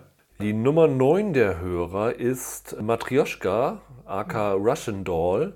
Ich glaube, also ich habe sie definitiv höher. Ich habe sie auch etwas höher. Ich habe sie auch noch ein Stück höher. Dann äh, kannst du jetzt weitermachen mit der neuen, Michael. Ja, dann mache ich weiter mit der neuen. Die lief bei uns auf, bei uns auf Sky. Ich habe sie aber Sky auch schon Atlantic, zu Hause ja. zu Haus auf Blu-ray stehen. Die gibt es also auch da schon. Und zwar geht es um Warrior. Ich meine, die habe ich hier irgendwann schon mal erwähnt in, in einem der Podcasts. Ich bin mir aber gerade gar, nicht so sicher tatsächlich. Die Serie spielt nach dem Ende des US-Bürgerkriegs und zwar im, äh, in Chinatown in San Francisco. Ja. Und da geht es quasi um Bandenkriege, kann man so sagen, im chinesischen Viertel zwischen verschiedenen chinesischen Gangs. Und an der Serie ist eigentlich, also das Besondere an der Serie ist der Entstehungsprozess. Also die ganze Serie basiert auf einer Ursprungsidee von Bruce Lee mhm. aus den 1970ern, muss ja, es dann sein. Ja, genau. Und das war, glaube ich, so, dass diese, diese Ideen sind erst sehr viel später nach seinem Tod gefunden worden. Äh, also also, nee, das war so, dass Bruce Lee hat diese Serie, ich glaube, CBS gepitcht als Serie. Genau. Und dann haben sie gesagt, nö, machen wir nicht. und haben aber mit der gleichen Grundkonstellation danach Kung Fu mit David Carradine Stimmt. gedreht. Stimmt. Und das so Whitewashing-mäßig gemacht, was äh, zu, also zumindest bei Bruce Lee zu ziemlich viel Empörung gesorgt hat damals. Und jetzt, ich glaube 30, 40 Jahre später, Genau. hat dann seine Tochter das dann wieder Shannon angestoßen, genau. Ja, hat das, ich glaube, Cine, Cinemax heißt der Sender? Ja, genau. Cinemax ist dieser äh, eine Kanal von HBO, wo früher auch, auch The Nick drauf lief. Genau, den, den, den, äh, da hat es dann gepitcht und da ist es dann jetzt äh, auch gemacht worden. Das, ich glaube, zusammen mit dem Banshee-Schöpfer, mit dem Jonathan, Jonathan Tropper oder wie Und der heißt. Banshee war auch Cinemax, genau. Genau. Inszeniert von Justin Lin. Und Ja, zumindest die ersten Folgen, ja. zumindest die ersten Folgen, der von Fast, Fast and Furious Furious, ja. und Star Trek Beyond. Ja. Was ich an der Serie ganz, ganz klasse finde, ist, dass, also ich bin halt ein riesen Martial Arts Fan und das ist endlich mal eine Serie, die wirklich Martial Arts Kämpfer hat, wo ich sagen Ja. muss, Hut ab. Also besser als Daredevil. ja. besser, be- be- besser, ich meine das ernst, weil der hat ja gute Martial Arts teilweise. Ja, aber mit Leichtigkeit Ja, okay, sogar noch okay, besser. okay. Und das historische Setting ist interessant. Ich glaube, die Tong-Kriege sind jetzt nichts, womit man sich so allgemein mal beschäftigt hat. Also mich, mich hat das wirklich auch angeregt, mich da mal ein bisschen so mit, mit Google reinzubegeben, mit in, in diese Banden und in diese Geschichte der, ich sag mal, chinesischen Migranten in den USA. Und ah, diese Martial Arts Kämpfe, das ist der Wahnsinn. Man kann der Serie eine Sache vorwerfen, und zwar, dass sie, wenn sie sich nicht gerade bekämpfen und wenn es nicht gerade um, ich sag mal, Gangintrigen geht, dass sie sich mit einer ziemlich unnötigen Liebesgeschichte aufhalten, die kein Mensch so wirklich braucht und die auch relativ kitschig ist. Aber wenn man das mal beiseite lässt, also es gibt in der, lass mich lügen, vierten oder fünften Folge gab es einen Kampf über mehrere Etagen quasi Oh mit ja. bestimmt über 10, 11, 12 Leuten, die sich da gegenseitig auf die Oma hauen. Gut. Das geht, glaube ich, sechs, sieben Minuten teilweise ohne Schnitt. Ge- Minuten lang. Ich fand's, ich fand's wahnsinnig Ja, gut. Also gut. choreografisch echt ein Highlight und für mich die Action-Serie des Jahres. Ich habe sie leider damals nicht gesehen. Ich wollte sie immer noch gucken. Du kannst mir vielleicht mal die Blu-ray ausleihen. Die kann ich dir ausleihen, auf jeden Fall. Also, wie gesagt, gibt's, gibt's schon. Ich habe die neulich irgendwo im, im Geschäft gesehen und dachte, ach was, guck mal, Ja. gleich mitgenommen. Also, Hammer-Serie. Ja, Roland, deine 9. Ja, meine 9 habt ihr wahrscheinlich höher. Meine 9 ist äh, The Marvelous Mrs. Maisel. Äh, ich habe sie nicht drauf. Ich habe sie auch nicht drin. Ach du liebe Güte. Das ist ja jetzt total ironisch, weil ich war ja nie der große Mrs. Ja. Maisel-Fan. Also da kann ich ja mal so ein bisschen erzählen. Also es ist meine Bewertung ba- basiert auf der kompletten Staffel 2, die ja dieses Jahr in Deutschland gelaufen ist, oder, weltweit auch, und ungefähr der Hälfte von Staffel 3, weil ich guck's gerade noch. Ich bin, noch nicht, bin noch nicht mit durch. Ich habe tatsächlich einen ziemlichen Mrs. Maisel-Marathon hinter mir, weil ich habe relativ spät angefangen dieses Jahr. Ich hatte mal die ersten vier Folgen gesehen, äh, letztes Jahr noch. Und dann, ah, das fand ich schon gut, aber war nicht so, irgendwie nicht so meins. Und dann gab es auch so einen riesen Hype, der hat mich eigentlich, der habe ich eigentlich eher gerade deswegen gedacht, ach, habe ich jetzt keine Lust. Aber da habe ich aber gedacht, jetzt gucke ich mir das doch mal an. Und dann fand ich doch gut. Ich habe auch ein paar Probleme mit der Serie, aber das, dazu komme ich gleich noch. Ja, ich meine, das weiß ja jeder, Mrs. Maisel geht in den 50ern los. Ich, jetzt in der dritten Staffel kommt es jetzt in den 60ern an. Und es geht darum, ähm, um eine jüdische Ehefrau aus der jüdischen New Yorker Bourgeoisie, kann man so sagen, äh, gehobenes Bürgertum, die ähm, ihren Mann unterstützt, der von der Stand-up-Karriere träumt, der Stand-up-Comedian, der Mann kann nix auf der Bühne, sie dagegen schon und, und dann kriegt sie einfach raus, dass er sie betrügt. Das, wir sind jetzt noch in Staffel 1, ne, für Leute, die es nie gesehen haben. Und dann hat sie da so einen, so einen Spontanauftritt, findet eine Managerin, eine sehr witzige. Von da ab geht es dann darum, dass sie versucht, sich zu etablieren als Stand-up-Comedian. Wir reden jetzt ja über Staffel 2 und 3. Staffel Staffel 2 ist ja also zumindest auf, im Englischen schon 2018 gestartet, aber auf Deutsch äh, Ja, im Februar, genau. genau. Es ist Also- aber auch bei den Hörern, ich glaube, der, der Christian hatte es auf 3. Ich glaube, ich meine, er hätte auch Staffel 2 drauf gehabt. Ja. Aber, nee, hat es gar nicht spezifiziert, aber finde ich, kann man gut zusammenmischen. Also zwei, finde ich, hat das Problem, fängt für mich wahnsinnig schlecht an. Ich finde die Paris-Folgen schlecht. So, und dann wird es aber gut. Dann gibt es die Folgen, In den es- Catskills. In den Catskills, Ja. die sind super, gibt es so zweieinhalb Folgen lang. Da fahren sie in so ein ja, Familienresort, würde man heute wohl sagen, in die Catskills. Das ist halt so ein Gebirge in der Nähe von New York, was halt zum Beispiel bei den, bei den bürgerlichen jüdischen Familien besonders beliebt gewesen ist, besonders früher. Und äh, das ist sehr witzig und toll und sieht klasse aus. Und es gibt wahnsinnig viele Figuren, die da sehr gut gehandelt werden, parallel. Und die dritte Staffel, dann, die geht ja los. Äh, ihr hattet auch, glaube ich, eine eigene Folge drüber ja, gemacht. irgendwann. Michael und ich haben die Ja, gemacht. hat eine sehr starke Auftaktfolge, finde ich, wo, wo Mrs. Maisel vor den äh, US-Solda- US-Soldaten auftritt, äh, mit, einer- mit, mit sehr schönen Kamerafahrten lang und so. Macht eine Menge Spaß. Also, das ist eine Serie, die ist sehr gut geschrieben, die ist sehr gut fotografiert, die ist sehr gut gespielt. Mein Problem ist im Grunde der Hype. Ich verstehe, dass Leute die mögen, ich mag sie ja auch. Aber zum einen ist es für mich keine besonders gute feministische Serie was oft behauptet wird, finde habe ich den Eindruck, weil dieser Aspekt kommt da viel zu kurz. Und ich weiß auch überhaupt nicht, warum Mrs. Maisel immer wieder mit ihrem, im Englischen sagt man Milk Toast, mit ihrem lahmen, mehr oder weniger Ex, weil ich finde den Typen, ich finde den Schauspieler okay, aber ich finde diese Figur lahm eigentlich und ich weiß nicht, warum Mrs. Maisel, die ja nur eine echt eine kluge, attraktive Frau ist, warum die immer wieder mit dem Typen dann bei dem, mit dem kuscheln muss. Das verstehe ich ehrlich gesagt nicht. Und ein anderes Problem, was ich mit der Serie habe, ist, es ist halt wirklich eine Wohlfühlserie, finde ich. Absolut. Ich ja. finde, das ist aber, finde ich, überhaupt kein Problem. Ja, aber weißt du, ich hatte mal, hatte mal am Anfang das Gefühl, dass es eine Serie ist, die auch so ein bisschen das Frauendasein in den 50ern, 60ern zeigen will. So wie, wie Mad Men oder so, so äh, Geschlechterverhältnisse zeigen will. Und dann ist es aber jetzt so in der dritten Staffel, Rassismus ist in dieser in der Welt von Mrs. Maisel großenteils kein Thema. Also äh, auch, nicht, auch nicht latenter oder sowas. Und ich denke immer. Und deswegen hast du es auf neun. Deswegen habe ich es deswegen hab nur auf 9. Okay. Ja, deswegen habe ich es nur auf 9, weil ja, es ist jetzt viel, viel Negatives, weil ich dachte, jetzt auch viel höher. Da, darum ist es für mich halt letztlich nur eine Wohlfühlserie, die auch so ein bisschen in der Fantasy-Welt, glaube ich, spielt. Das wirkt sehr, als wäre es von heute. Es ist nicht so, dass es mich stört. Ich finde es einfach nur nicht richtig, ich finde es einfach nur nicht realistisch für die 50er, 60er. Ja. Okay, war jetzt eine Menge Kritik. Also ich finde es eine, eine klasse Serie mit einem guten Drive abgesehen von den Paris-Folgen, habe ich gern geguckt, ja. Ja, meine Nummer 9 haben die Hörer auf 6, deswegen überspringen wir das jetzt mal. Deine 8, äh, Michael. Ja, meine 8, da muss ich äh, Andreas nochmal danken, dass ich die überhaupt entdeckt habe, die Serie. Das ist die zweite Staffel von Barry. Das Problem bei Barry ist, dass man über die zweite Staffel sehr schlecht reden kann, ohne die erste Staffel komplett zu spoilern. Ich will es jetzt auch gar nicht machen, nur kurz für Leute, die gar nicht wissen, worum es geht. Es geht um einen Ex-Marine, einen, einen Auftragskiller, Barry, der nach, äh, am Anfang der Serie nach Los Angeles fliegt, um, um einen Job zu erledigen, da eben als Killer. Und so ein bisschen wie in, in Kiss Kiss Bang Bang, wie Robert ja. Downey Jr., versehentlich halt in so eine Klasse angehender Schauspieler stolpert und seinen Gefallen an der Schauspielerei entdeckt. Aber wie das halt in solchen Geschichten so ist, aus diesem Profikiller-Business so einfach nicht mehr rauskommt. Barry gespielt von Bill Hader, der war ja dieses Jahr auch im zweiten Teil von S. Ja. Eine ziemlich große ja. Nummer. Ja. Das Beste am Film, würden jetzt wahrscheinlich viele sagen. Mhm. Und Barry muss man sich so vorstellen, das ist eine Serie, die anfängt in der ersten Staffel als sehr, sehr schwarze Comedy weil es halt so darum geht, wie bringe ich äh, Menschen umbringen und Schauspielerei unter einen Hut. Und das fängt an als sehr dialogstarke schwarze Comedy und wird in der zweiten Staffel zu einer fast schon rohen Dramaserie. Also die, da gibt's eine Folge, ich meine, es war die fünfte oder sechste. Die, die fünfte war diese Ronnie Lilly, diese Ja, die Ronnie Lilly Folge, genau. Die ist so unfassbar genial, von vorne bis hinten. Die zweite Staffel, die hat geniale Gäste, die ist wahnsinnig gut geschrieben. Und es ist der Wahnsinn, wie die Serie sich von einer, von einer, wie gesagt, von einer Black Comedy zu einer Dramaserie emanzipiert und mit jeder Folge da mehr reift. Also zu einem wirklich großen Charakterdrama. Und Bill Hader finde ich genial in der Rolle. Eine dritte Staffel ist, glaube ich, auch schon bestellt von HBO, soll dann kommen demnächst. Also mir hat das, mir hat das irre Spaß gemacht. Ich finde die auch visuell, du hast vorhin bei Dead to Me gesagt, das ist für dich so ein bisschen das neue Breaking mhm, Bad. Mhm. Für mich ist Barry so ein bisschen das neue ah, okay. Breaking Bad.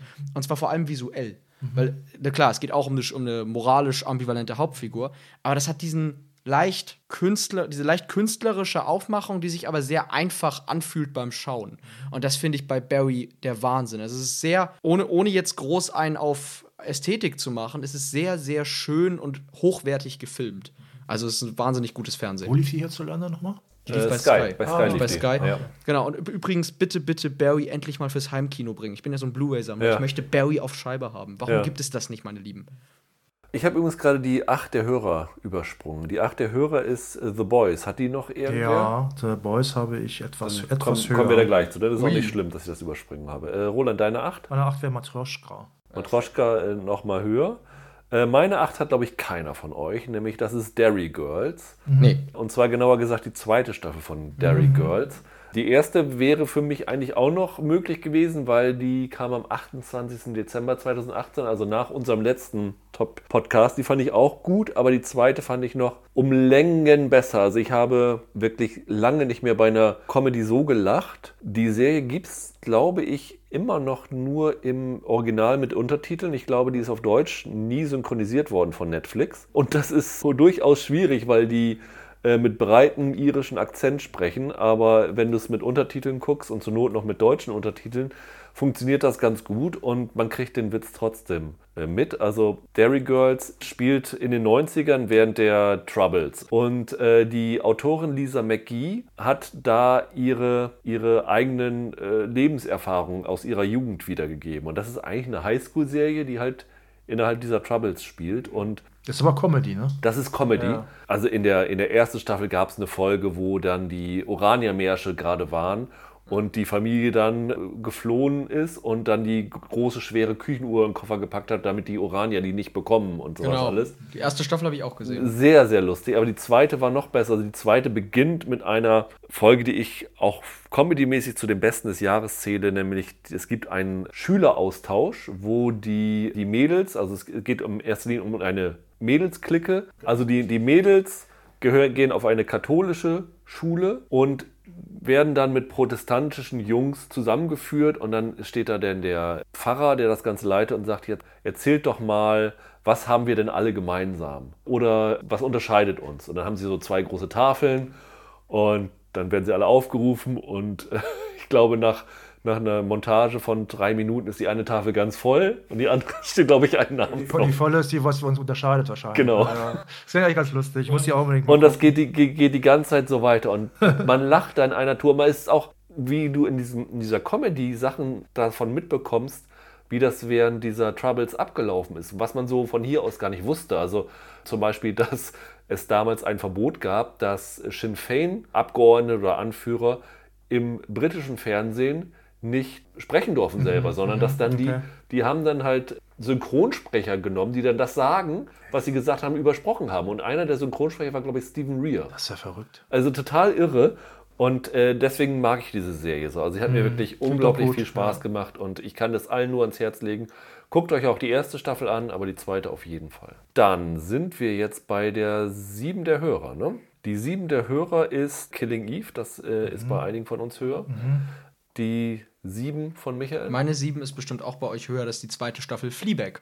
Ja, Ja, habe ich auch etwas höher. Dann kommen wir jetzt zu den Boys, Roller. Ne? Der war Ja. bei dir auf sieben und bei den Hörern auf der acht. Okay, The Boys. Ja, war für mich eine der Überraschungen des Jahres. Weil Für ich, mich auch. Zum einen, Superhelden-Serien sind immer so eine Sache. Ironischerweise gab es dieses Jahr, wie ich finde, zwei exzellente Superhelden-Serien. Einige würden vielleicht noch mehr finden. Ich bin nicht der größte Fan von der Comic-Vorlage. Also ich kannte von der Comic, die Comic-Vorlage ist ein bisschen, der Comic ist ein bisschen länger gelaufen von Garth Ennis und Derek Robertson. Und ich habe den ersten Sammelband gelesen, fand den okay. Der ist halt sehr krass. Aber ich habe gedacht, na, was mal sehen, was da, wie man daraus eine Serie machen kann, die man auch wirklich über mehrere Folgen gucken kann oder wo das irgendwie spannend ist und nicht nur heftig. Es spielt halt in einer Parallelwelt, wo es wirklich Superhelden gibt. Diese Superhelden werden dort allerdings vermarktet wie Spitzensportler im Grunde. Und äh, inklusive solcher Sachen wie Doping und so wird da halt im Grunde angesprochen. Und dazu kommt dann auch noch, dass diese, es gibt so eine Gruppe, die kann man so vergleichen mit der Justice League. Da sind also offenkundige Parodien dabei. Es gibt eine, eine Figur, die heißt ähm, Noir, heißt der, glaube ich. Das ist, das ist dann Batman und so weiter. Und den Homelander, das ist Superman. Die haben teilweise wirklich gewaltig Dreck am Stecken, diese Figuren. Also MeToo wird da, auch, wird da halt auch angesprochen. Äh, da geht es massiv drum, um irgendwelche sexuellen Übergriffe. Und ja, ich war überrascht, wie gut das geschrieben ist. Also die vierte Folge, ja, es geht eigentlich los mit einer, mit Flugzeug, einer Flugzeugentführung. Und das ist recht, re- ziemlich dramatisch und dafür, dass es wirklich eine auch sehr groteske Serie ist, die auch ziemlich krass ist, ist das dann, ist, nimmt das einen ganz schön mit. Und das, äh, das bleibt dann auch so. Das Finale fand ich dann nicht, um, nicht so super stark, war aber okay. Weckt auch wieder Interesse an der zweiten Staffel, wo es ja auch schon inzwischen schon ganz gute Trailer gibt. Das sah fantastisch aus. So stelle ich mir im Grunde eine Superheldenserie fürs Fernsehen vor. So muss die aussehen. Also auf Kinoniveau eigentlich, auf Marvel-Filmen. Ich fand den Humor prima. Der war nicht so heftig und zotig wie im Comic, war aber trotzdem immer noch krass genug. War gut gespielt. Also was ich jetzt, was ich jetzt noch gar nicht erzählt habe übrigens. Die Serie heißt ja The Boys, weil es gibt halt diese Gruppe von den Boys, wobei da auch ein Girl dann irgendwann dabei ist, am Anfang noch nicht. Das sind halt ähm, Männer, die halt eine offene Rechnung haben mit diesen Superhelden, aber Normalsterbliche und dann gegen die vorgehen. Also ich will jetzt auch nicht, gar nicht so viel verraten. Ich war überrascht, wie äh, intelligent das äh, erzählt war. Ich hatte mir das viel, viel flacher vorgestellt, obwohl ich sage, ich hätte vielleicht ahnen sollen. Also die Serie ist ja, ähm, der hintersteckt übrigens der Eric Kripke von Su- Supernatural. Hätte ich jetzt auch nicht gedacht, weil ich war, bin nicht der größte Supernatural-Fan, finde es auch nicht schlecht, aber hat einen völlig anderen, viel harmloseren Tonfall als das jetzt. Und äh, das, ist ja, das, das hier ist ja auch wirklich eine, eine, eine Polit- und Gesellschaftssatire, The Boys.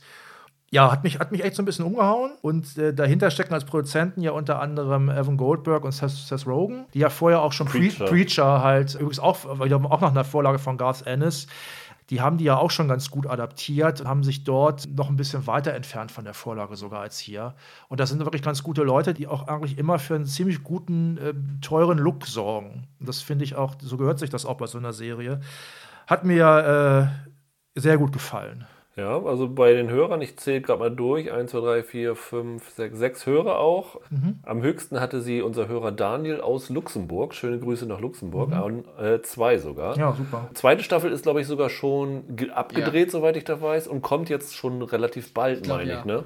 Für mich, für mich war The Boys ja tatsächlich auch eine Überraschung, mhm. allerdings im negativen Sinne. Okay. Mir hat es nämlich tatsächlich gar nicht gefallen. Ich hatte mich voll darauf gefreut, weil da spielen so viele gute Leute. Kanntest du die Vorlage? Ich kannte die Vorlage, ja. Die finde ich aber auch nicht so super, ehrlich ja. gesagt. Und ich meine, da spielt, ich, Aaron Moriarty ist dabei, die ich klasse finde. Mhm. mhm. Äh, ich glaube, John Doman und hier aus Breaking Bad, hier Giancarlo Esposito. Esposito heißt er doch, ne? Und Haley Joel Osment, hier das, der, weißt, der kleine Junge aus, aus Six Ja, das ist eigentlich tatsächlich super. Haley Joel Osment fand ich, der spielt ja, der spielt ja so einen Mutanten, kann man sagen. Und der spielt richtig gut. Also der sieht ja, der sieht ja aus wie so ein aus dem, aus dem lang gegangenes Monchichi. Ähm, Amazon hatte doch mal diese, Darsteller. diese Sci-Fi-Serie, diese, wo sie nur den Pilot gedreht ja. haben, wo er auch ja. dabei war. Und der ist echt, also ich würde den gerne öfter sehen, ja. weil der ist wirklich, der ist wirklich unterschätzt guter. mittlerweile. Das ist tatsächlich tragisch, ne? Weil der halt, der sieht wirklich immer noch so ein bisschen wie so ein, wie so ein, wie so ein dickes Kind aus irgendwie. Aber es ist tatsächlich ein wirklich sehr guter nee. Darsteller immer noch. Absolut, ich, ich fand die Besetzung auch super, aber irgendwie The Boys hat mich wirklich extrem gelangweilt. Ich habe es auch nicht mal zu Ende gesehen. Was hat dich denn da so genervt? Ich fand diesen, den Ton der Serie, das war für mich Watchmen auf Drogen. Ja, ist doch super. Nee, irgendwie gar nicht. Ich fand's, ich fand's wirklich anstrengend und, und super, also klar, brutal okay. und alles, aber ich, ich fand es auch überhaupt nicht witzig. Also okay. diese Satire, dann fand ich null lustig. Ich fand es einfach nur nervig. Ich muss es nochmal weiter gucken, muss ich sagen. Also ich habe es nicht zu Ende geguckt. Ich, ich glaube, wir hatten fünf Folgen damals als Screener und mhm. Damals, dann bin ich ja. drüber weggekommen, weiter zu schauen. Ähm, ich war mir tatsächlich noch nicht so ganz schlüssig nach den Folgen über mein Urteil. Bin so, glaube ich, zwischen euch beiden. Aber äh, also, wie gesagt, Roland, du stehst auf gar keinen Fall alleine. Also, mhm. wie nee, nee, nee. Super. Danke, Hörern liebe Hörer. So. Nein, um Gottes Willen. Dann bin ich dran, ne? Mit meiner 7. Ja, mit meiner 7, da haben wir auch schon einen Podcast drüber gemacht, nämlich das ist die fünfte Staffel von Line of Duty. Ah, okay ich glaube, ist sie schon durch beim ZDF äh, oder läuft jetzt gerade äh, die letzte Folge? Ich hatte ja zwar im Podcast gesagt, dass mir die fünfte nicht mehr so gut gefallen hat wie die vierte, was aber keine große Kritik ist, weil die vierte wäre für mich eine klare 10 äh, auf einer Skala von 1 bis 10 und ähm, die fünfte ist immer noch so zwischen 8 und 9, würde ich so, so schätzen. Das ist wirklich eine Serie, wo du wirklich jede Staffel gucken kannst und jede Staffel ist ist herausragend. Du hattest vorhin über Criminal Spanien ja. geredet. Und Line of Duty zeichnet sich ja auch durch diese unfassbar spannenden Verhörsequenzen aus, weil du hier noch die gesteigerte Form hast, weil in, bei Criminal hast du Polizisten, die versuchen, andere Leute zu überführen. Und hier hast du Polizisten, die versuchen, Polizisten zu überführen. Das heißt, beide sind mit diesen Verhörmethoden äh, vertraut und dadurch finden diese Verhöre auf Augenhöhe statt. Und das äh, macht es sehr, sehr viel spannender und sorgt für echt gute Wendungen. In der fünften Staffel haben sie jetzt, also sie haben ja immer so wechselnde Gegenspieler. In der fünften ist es dieser Stephen Graham, auch ein sehr guter Schauspieler, der in vielen Serien dabei ist. Toll gespielt und äh, ich finde ja die Polizisten, die da im festen Cast sind, finde ich durch die Bank weg richtig klasse. Und wie gesagt, wir haben einen ganzen Podcast drüber gemacht. Wenn euch das interessiert, hört euch das an. Ansonsten holt euch, wenn es nirgendwo mehr anders gibt, ich glaube bei TV Now war es noch, ich glaube bei Amazon war es raus. In der Mediathek sind, glaube ich, jetzt Staffel 4 oder 5 nur so. Äh, guckt euch die Serie nochmal von vorne an. Das ist wirklich britische Krimikunst vom aller, allerfeinsten. Also sowas bekommt man nicht oft zu sehen. Und wenn ihr Bodyguard gut fandet, das ist von dem gleichen Macher, Line of Duty ist nochmal eine ganze, ganze Schippe höher und äh, kann ich allen nur ans Herz legen. Ja, dann sind wir bei Platz 6 schon, ne? Ja. Genau, Platz 6 bei den Hörern ist Mindhunter. Die hatte ich vorhin okay. aufgeschoben, weil bei mir war sie auf 8. Hat einer von euch Nein, die noch? habe ich noch keine Zeit für gehabt, leider. Die zweite Staffel, ja. Mindhunter ist ja irgendwie erstaunlicherweise, obwohl es eine Fincher-Serie ist, die zweite Staffel so ein bisschen untergegangen ja. in der medialen Wahrnehmung, finde ich. Was vielleicht ein bisschen damit zu tun hat, dass es relativ lange gedauert hat, bis äh, nach dieser ersten Staffel, die ja wirklich sehr, sehr viel positive Kritik bekommen hat, eine zweite Staffel gibt. Ich glaube, sie haben angekündigt, es gibt, soll eine dritte geben, wo sie jetzt aber auch wieder erst eine Pause machen, weil ich weiß nicht, ob Fincher andere Projekte vorzieht oder was auch immer ihn davon abhält, das gleich weiterzumachen. Das ist ein bisschen schade. Unser Hörer Vilja hat sie sogar auf 1. Kann ich sogar auch verstehen. Da sind wir das gleiche, was ich eben bei Line of Duty gesagt habe. Das ist halt auch eine Serie, die ihre Spannung komplett aus Gesprächen zieht. Also das ist jetzt eine Krimiserie, wo du keine große Action hast, wo du auch keine großen blutigen Szenen hast oder so, wo wirklich die einzigen Sachen sind ab und zu mal so auf Tatortfotos, siehst du irgendwie so die Mordszenen. Das habe ich doch gar nicht erklärt für Leute, die es noch nie gesehen haben, worum es geht. Naja, es, es geht relativ es, simpel darum, wie damals in den 70ern, ich glaube, die zweite Staffel spielt jetzt in den 80ern, die ersten Polizisten versucht haben, hinter Morden eine Verbindung zu finden. Und die haben dann auch diesen Begriff Serienkiller. Ich glaube, es hieß in der ersten Staffel, ursprünglich hieß es Sequence Killer oder sowas. Ja. Das ist dann äh, durch die geprägt worden. geht quasi so- um geht um Ursprünge die- des Profiling. Das Profiling. Genau. ja. Äh, basierend auf dem Buch von einem, der hier in der Serie dargestellt wird. Wie heißt denn das? Mindhunter heißt auch der Roman Genau. von Johnny Douglas. Mindhunter Mindhunter Inside the. FBI's Ja, ja. Elite Serial Genau. Crime Unit. Das ist aber kein Roman, das ist so eine, so eine Memoiren quasi. Ne? Ja, genau. Ja, die, die Seele des Mörders. Die Seele des. Mörders, das stimmt, ja. Also in der ersten Staffel ging es darum, welche Techniken benutzt man, wie finde ich sowas raus. Es ging sehr viel darum, dass sie dann wirklich nur mit diesen Killern gesprochen haben. War ja damals Cameron Britton, dieser Hühne, der Ja. dann später bei Umbrella Academy dabei war. Der war ja wirklich. Ed, Äh, Ed Kemper hieß der Killer, Ed der spielte. Ne? Ja. Der taucht hier auch mal kurz drin auf, hat aber jetzt keine so wichtige Rolle mehr. Ähm, in der zweiten Staffel geht es auch ein bisschen mehr darum, wie sie dieses erlernte Wissen anwenden. Und es gibt dann zum Ende der Staffel einen Fall der Atlanta Child Murders. Das waren so ähm, Serienmörder in den 80ern, der Kinder und Jugendliche in Atlanta umgebracht hat. Der Holden Ford geht dort nach Atlanta und versucht dabei zu helfen bei der Aufklärung. Und das ist, ist einfach nur große Klasse. Also es ist sensationell inszeniert. Also Fincher hat wieder die ersten Folgen inszeniert. Andrew Dominic hat eine Folge inszeniert, der ja Jesse James gemacht hat. Und Carl Franklin hat, glaube ich, die letzten vier oder fünf inszeniert. Sensationell gespielt. Der Darsteller von, also ist das ein Spoiler? Nee, ne? Dass Charles Manson auftaucht unter anderem. Charles Manson taucht unter anderem- interviewt wird. Das, Das ist ja der gleiche Darsteller, der bei Once Upon a Time, In allerdings Hollywood, genau. in einer anderen Zeit. Also er spielt ihn ja Hier in den hier 80ern. älter als, Ja. als dort. In den Ja, 80ern im Knast sitzend und bei Tarantino ja 69, als er noch aktiv Ja, am ja, Morden war. Und ich meine, sie haben ihn, Fincher und Tarantino haben ihn unabhängig voneinander gecastet. Spricht natürlich dafür, wie, wie gut er in diese Rolle passt. Jonathan Groff spielt diesen Holden Ford, der halt auf diesem John E. Douglas basiert, mehr oder weniger.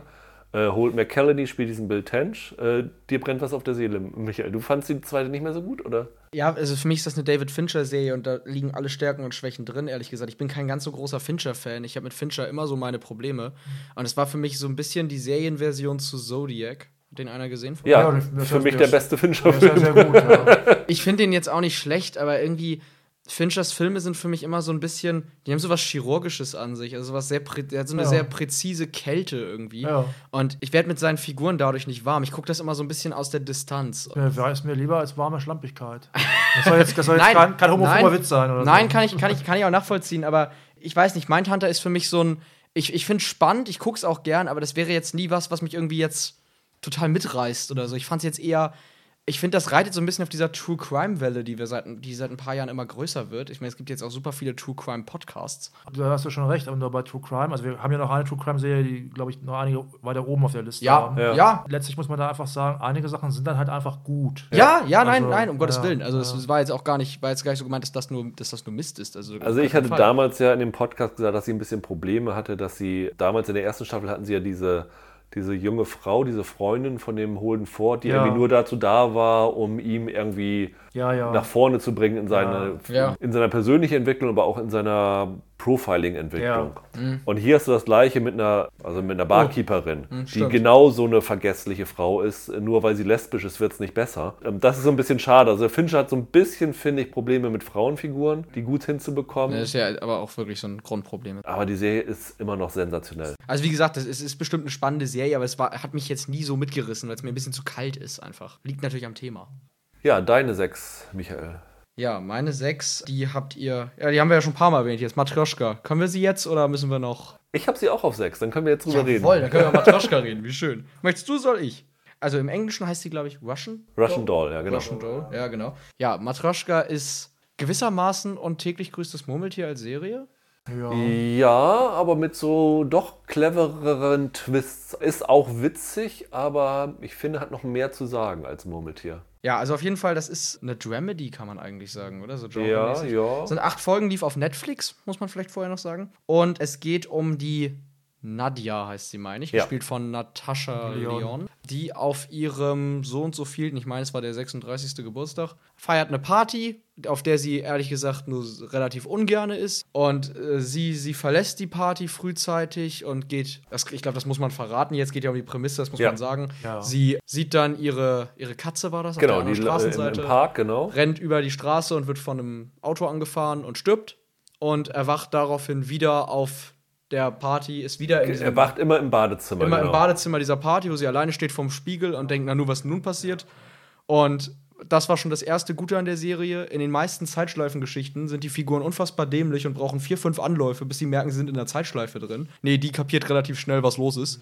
Und zwar immer, wenn sie halt krepiert, dann landet sie wieder auf dieser Party. Ja, daraufhin versucht sie dann halt rauszufinden, wie das kommt, warum sie in dieser Zeitschleife drin steckt. Und beißt immer wieder auf neuem, sehr kreativen Wege ins Gras. Tatsächlich, wenn man die Serie ein zweites Mal anguckt, das ist wirklich spannend, weil es sind immer minutiöse Details anders. Also auch schon in diesem Badezimmer, wenn Ja. sie dann aufwacht. Das Ja. merkst du beim ersten Mal gucken überhaupt nicht, weil es wirklich so kleine Unterschiede sind, aber das hat eine gewisse Bedeutung. Und die Serie ist, also ich habe von vielen gehört, die mit der Serie nicht warm geworden sind. Gar nicht.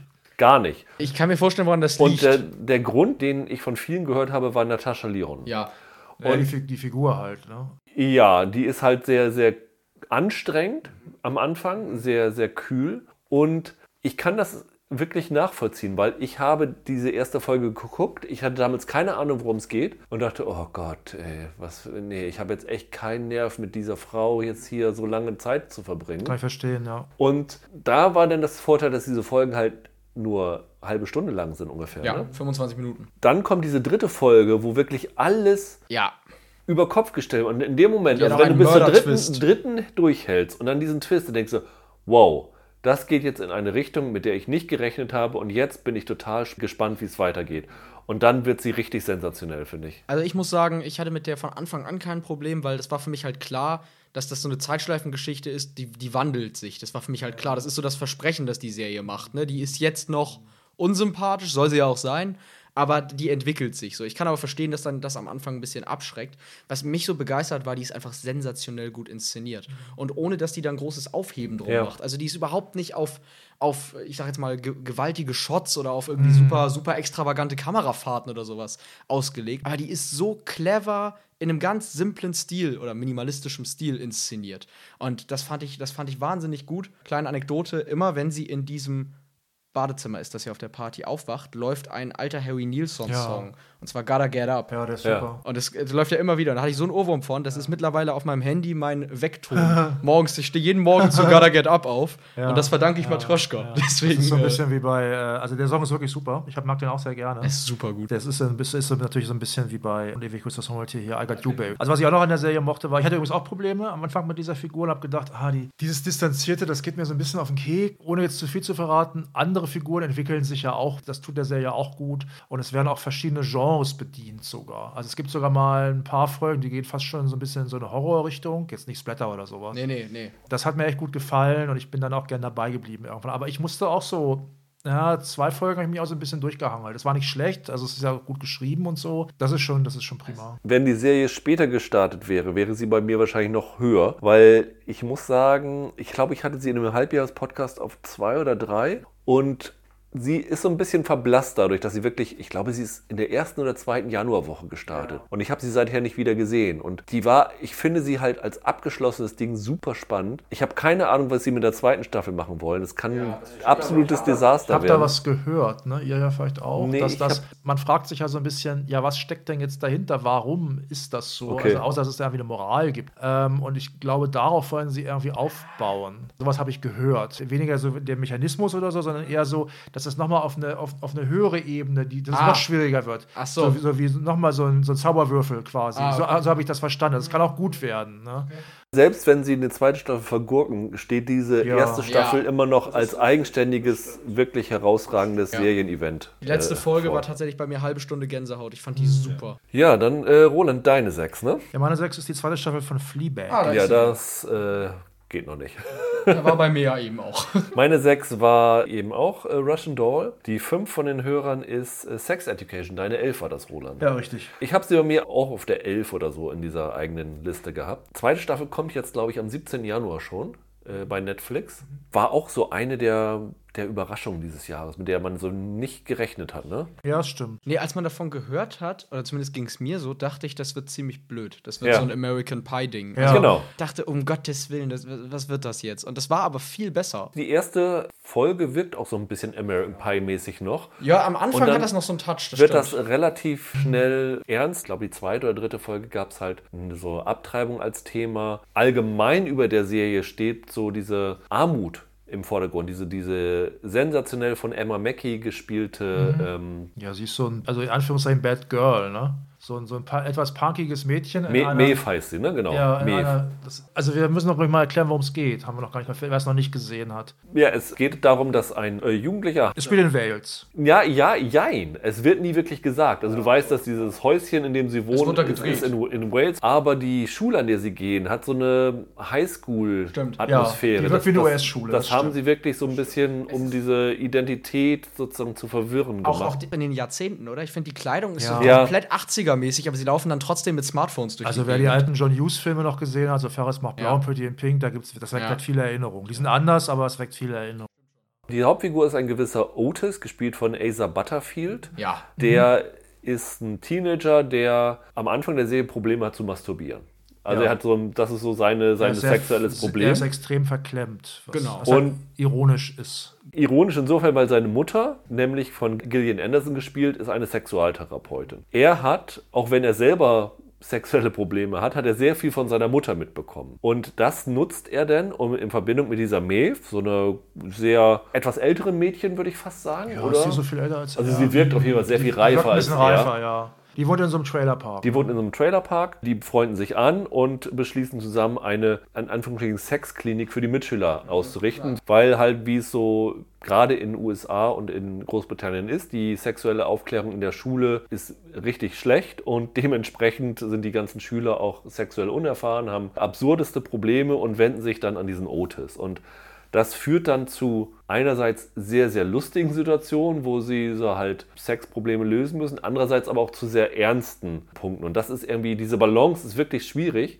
und das gelingt wirklich herausragend. Mir hat an der Serie ja sehr gefallen, dass die einerseits so einen aufklärerischen Aspekt hat, aber dass sie gleichzeitig, sie ist wahnsinnig witzig, aber sie bringt nie den naheliegenden Gag. Das fand ich an der Serie wirklich schön. Also ich hätte die auch relativ weit oben bei mir. Jetzt nicht, wie gesagt, in Top 10 Ja. hat es jetzt nicht gelangt, aber ich fand die auch, die hat mir wirklich gut gefallen und viel, also es war wirklich eine der großen Überraschungen des Jahres, weil man einfach so wenig erwartet hat. Ich war überrascht, dass sie bei mir rausgefallen ist aus der Top 10. Klingt jetzt ein bisschen komisch vielleicht, aber mir war tatsächlich Dead to Me lag mir mehr am Herzen. Die Serie Dead to Me ist nicht wirklich besser geschrieben oder so als Sex Education. Äh, irgendwie habe ich das noch lieber geguckt und dachte, da habe ich gedacht, nee, gut, dann das ist eben die 11. Bei, bei, bei mir ist es so 10a, 10b mit Ja. Dark und Stranger Things, Ja. 10c, die sind so auf einem Level und ich habe jetzt Dark reingenommen, weil Sex Education kam ja, ich wusste, dass es von den Hörern da, da kam. Die ist auch eine der Serien, wo Netflix dann ja auch Zahlen rausgeworfen hat. Ich glaube, hieß es nicht irgendwie innerhalb der ersten 14 Tage oder ersten vier Wochen 40 Millionen. Ähm, das war also ein riesen, riesen Phänomen. Zweite Staffel kommt jetzt, wie gesagt. Ich habe auch schon ein bisschen reingeguckt, darf noch nichts sagen. Ich glaube, Embargo gilt noch ein paar Tage. Aber wir werden auf jeden Fall wieder einen Podcast drüber machen und ich glaube, die wird auch wieder sehr, sehr beliebt werden. Übrigens, zwei Hörer haben sie sogar auf zwei, nämlich Jonas und äh, Oliver haben sie auf zwei. Insgesamt auch von boah, sieben, acht Leuten, glaube ich, so ungefähr auf, auf der Liste drauf. Also ich würde es nicht mal Guilty Pleasure nennen, Nee, sondern es ist nein, einfach, ist es ist einfach, nein, nein. ein, einfach ein großes Vergnügen für, Ja. für alle gewesen, würde ich sagen. Die fünf von dir, Michael. Ja, das äh, mache ich ganz schnell, weil ihr habt sie eh höher und ihr lacht mich nachher aus, wenn ihr meinen Platz 3 und 4 hört. Aber Platz 5 ist bei mir Tschernobyl. Äh, Roland? Ja, ich habe Undone. Die habe ich nicht tatsächlich. habe ich auch nicht. Ich habe sie aber extra für den Podcast noch zu Ende Ja. geguckt, weil ich mir nicht sicher war, ob, ich, ob sie vielleicht noch reinkommen Ja, würde. ja. Bei mir hat sie es nicht ganz Ja, geschafft. ja. Aber erzähl doch mal, warum. Das war so für mich auch so eine der Überraschungen des Jahres. Und das ist auch so eine der originellsten Serien, würde ich behaupten, dieses Jahr. Und das ist neben Dark Crystal vielleicht auch die optisch schönste. Das ist, es ist ein bisschen kompliziert. Es ist so, aber man kann es auch ganz, ich kann es mir auch ganz einfach machen und kann sagen, es ist so, muss man sich so vorstellen, wenn man es nicht gesehen hat, wie wenn Phoebe Waller-Bridge ein riesen Philip K. Dick-Fan wäre und dann Fleabag gemacht hätte. Ja. Oh, also das ist wie Fleabag trifft Total Recall und dann aber im Look von Scanner Darkly oder Waking Life, also in diesem Rotoskopie-Look. Es ist oh ja. also so, dass die Figuren, das wird natürlich heute von Software erledigt und nicht mehr per Hand, aber als die Figuren sind quasi am Computer durchgezeichnet worden. Also die Menschen, es ist wie, es sieht aus wie ein Zeichentrickfilm, du siehst aber noch, das sind, also es ist also super realistisch alles. Bis auf die natürlich Traumsequenzen und so weiter, wo, dann, wo, dann, wo es dann ordentlich abgeht und wo es auch dann Sinn macht, dieses Rotoskopieverfahren anzuwenden. Worum geht's? Es geht darum, also die Hauptfigur ist, ist, ist Alma, also Rosa Salazar spielt die und spricht die im Original. Die kennt man unter anderem aus Alita Battle Angel. Sehr sympathische Darstellerin. Also Battle Angel war jetzt kein toller Film, aber die ist schon, die ist schon ganz charming. Da war sie aber dann auch ja, das, die, die, ne? die, Frau hat, hat, irgendwie so eine Affinität zu solchen Rollen. Da ist sie ja auch, da hat sie die Rolle auch quasi eingespielt äh, per, per Performance Capture ja. und spricht die dann halt auch. Mit vergrößerten Augen. Mit vergrößerten dann. Augen. Und ich war, also das ist mir auch schon positiv aufgefallen, weil die macht aus so einer im Grunde blöden Rolle, macht die da irgendwie echt noch was und man denkt hinterher noch, sehr eine sympathische Darstellerin, obwohl man nur diese komische Computerfigur da gesehen hat. Ja, und hier ist es halt so, ähm, die einmal ist Kindergärtnerin und ist so ein bisschen, bisschen schräg, so ein bisschen verhuscht und hat sehr früh ihren Vater verloren bei einem Autounfall. Dann hat sie allerdings selber auch auch einen Autounfall und ab dieser Stelle erscheint ihr dann ihr toter Vater immer wieder. Gespielt von Bob Odenkirk. Gespielt von Bob Odenkirk aus Better Call Saul oder Breaking Bad, der auch super ist wieder. Der war Physiker und sagt dann zu ihr, äh, hör mal einmal, das war damals eine Verschwörung, dass ich umgekommen bin. Ich weiß aber auch nicht, was da genau hintersteckte. Ich habe hab, äh, hab da auch Gedächtnisprobleme. Und du kannst hm, die Zeit manipulieren. Und ich trainiere dich jetzt da drin und dann kannst du die Zeit zurückdrehen. Es gibt doch dieses Spiel. Life is Strange. Life is Strange, genau. Da ist das, wer das kennt, so ein bisschen muss man sich das so vorstellen, dass, man, dass sie so die Zeit zurückspulen kann und dann Sachen nochmal wiederholen kann, damit sie experimentieren kann. Und dann soll sie halt im Grunde herausfinden, wie ist er zu Tode gekommen, wer hat ihn möglicherweise umgebracht. Sie nutzt das dann allerdings auch, auch weil sie so ein bisschen chaotisch ist, um ihre komplizierte Familiensituation mit Mutter und Schwester, da steht die Heirat von ihrer Schwester an und dann gibt es auch so ein paar Probleme im Vorfeld schon und also gerade diese Hochzeitsfolgen fand ich auch ziemlich schräg und witzig, die kommen relativ spät dann. Zumindest am Anfang kann sie die Zeit noch sehr, sehr leicht manipulieren. Und es ist auch eigentlich ist bis zum Ende nicht so hundertprozentig klar, ob das nicht möglicherweise eine psychische Krankheit ist, die sie hat. Das mhm. wird ihr immer wieder nahegelegt von, von anderen. Und es endet ja sehr offen. Und es gibt eine zweite Staffel, ne? Ja, also man muss fast sagen, es ist fast schade, ne? weil da wird man dann erfahren, was das Ende der ersten Staffel jetzt bedeutete. Mir wäre es vielleicht fast lieber, wenn das jetzt damit abgeschlossen wäre. Das ist, das ist so eine von diesen Serien, die habe ich eher so geguckt wie einen sehr langen Film. Also nicht in dem Sinne, dass ich es alles an einem Stück geguckt habe, habe ich nicht gemacht. Aber ähm, obwohl das auch kurze Folgen sind, also sehr kurze, ich glaube 25 Minuten teilweise ja, ja, nur und ja. so, kann man auch gut gucken. Diese von der Dramaturgie und so ist das so ein bisschen wie, was weiß ich, jetzt ist jetzt eine, eine völlig andere Serie, aber True Detective 1, da haben ja auch viele gesagt, das ist, ja. wie, das ist wie ein großer Film. Stimmt auch. Und so ist das hier, war das hier für mich auch. Hat mir sehr gut gefallen. Ich fand den Humor prima, ich fand Drama auch gut. Ist jetzt kein großer Thriller oder so, trotzdem ist es spannend, weil diese Figuren halt auch Spaß machen. Das war für mich eine der besten Serien des Jahres einfach. Also ich würde sagen, guckt unbedingt unbedingt da mal rein. Also mich hatte tatsächlich die Auflösung dann doch ein bisschen enttäuscht, vielleicht ja. weil es wirklich in eine ganz andere Richtung gegangen mhm. ist. Aber ich finde es als visuelles Ereignis wirklich herausragend. Mhm. Also das ist wirklich ein Ding, was in Erinnerung bleibt in diesem Jahr, finde ich. Meine fünf haben die Höhere auf vier, weswegen ich das jetzt machen könnte, falls ihr nicht Unbelievable höher habt. Ja, ich habe das höher. Dann, wenn du es höher hast, Roland, dann nehmen wir auf der vier dann deinen. Meine vier wird auch jemand von euch höher haben. Ich sage aber ganz kurz vorher schon, die erste Staffel alleine betrachtet wäre bei mir auf eins gewesen, aber durch Ach, die zweite ahne, Staffel, durch die zweite Staffel setze ich es ein bisschen weiter runter auf vier. Es ist Killing Bei Eve. mir ist es auch vier. Ja, ich habe es höher. Et etwas höher. Gut, es ist Killing Eve. Also die erste genau. Staffel alleine betrachtet. Ja, ich habe ja. erst überlegt, ob ja. ich das mache und das trenne. Aber die erste Staffel hätte ich auf Platz 1 gesetzt. Die zweite Staffel zieht es ein bisschen runter. Ja, ist bei mir so ähnlich. Also, weil es gibt so ein Gesamtbild und das mache ich deshalb nicht. Ja. Roland, deine? Meine 4 ist Watchmen. Ja, da musst du auch noch warten. Da musst du auch noch warten. Oh, dann rutschen wir hier so durch, Mensch, weil meine 4 ist Killing Eve, das kommt dann auch noch danach. Ah, ja. mhm. Dann sind wir bei der 3 der Hörer, die ist wiederum Watchmen, da rutschen wir auch durch. Das ist jetzt nicht dein glaub, ich, aber das ist das, was ich gesagt habe. Die, ich glaube, die Top 3, 4 Serien sind relativ unisono gleich, Ach. nur in der, in der Verteilung anders. Deine drei, Michael? Ist auch Watchmen. Ja, das ist leider noch höher bei mir. Also das geht auch nicht. doch nicht. Roland, deine drei? Können wir direkt Meine drei ist dann Killing Eve. Da sind wir einmal rumgewandert. Einmal rumgewandert. Staffel 1 und 2 zusammen, ja. Ja gut, dann sind wir bei Killing Eve. Das, also Hörer Platz 7, bei dir Michael Platz 4, Platz 4 bei mir Platz 4 und bei Roland Platz 3. Ja, Phoebe Waller-Bridge wird uns heute nochmal begegnen. Definitiv. Ist uns ja quasi schon, wir haben es nur übersprungen. Ist eine, eine Agenten-Profikiller-Serie. Also es ist eine Serie, die beide Seiten gleich betrachtet. Also es geht um eine, erste ist eine MI5-Agentin, Eve Polaski, gespielt von äh, Sandra Oh aus... Polestri, ne? Polestri. Aus äh, Grey's Anatomy, die beim MI5 arbeitet und eine Theorie hat, dass Morde, die sie ermittelt, von einer Person, nämlich einer Frau, mhm. begangen wird. Dem wird kein Glauben geschenkt. Sie verliert, weil sie sehr sehr enthusiastisch an die Sache geht, ihren Job. Eigentlich erst wird dann vom MI6, also dem Auslandsgeheimdienst, wiederum für ein Geheimprogramm eingestellt, in dem sie halt äh, Jagd machen soll auf diese Killerin, Villanelle, gespielt von Jodie Comer. Und die beiden Frauen entwickeln eine gegenseitige Faszination füreinander. Also die Villanelle ist total vernarrt in die Eve, kann man sagen. Und die Eve ist zumindest sehr, sehr fasziniert von ja. der Villanelle. In der ersten Staffel geht es halt darum, wie die beiden langsam, ich glaube, es dauert einige Folgen, so aufeinander prallen. Also wie die voneinander angezogen ja. werden und dann miteinander kollidieren. Das ist so das Hauptding der ersten Staffel. Und was die Serie halt einfach auszeichnet, ist der Dialog. Ich finde, die Dialoge sind herausragend. Die erste Staffel ist von Phoebe Waller-Bridge geschrieben worden. Die zweite ist dann von einer neuen. Ja, Emerald Fennell heißt die Frau. Genau, die wir in die einer... Darstell Darstellerin der Camilla Parker Bowles in, in The Crown. Äh, ab Staffel 3 jetzt von The Crown. Genau. Ja. Die zweite Staffel hat halt das Problem, dass ein bisschen der Dialogwitz. Ja. Es ist ein bisschen, da kann die Emerald Fennell nichts für. Der Neuigkeitsfaktor ist so ein bisschen geringer von dem Ganzen. Ich finde vor allem, es gibt auch in der zweiten Staffel mindestens eine Entwicklung.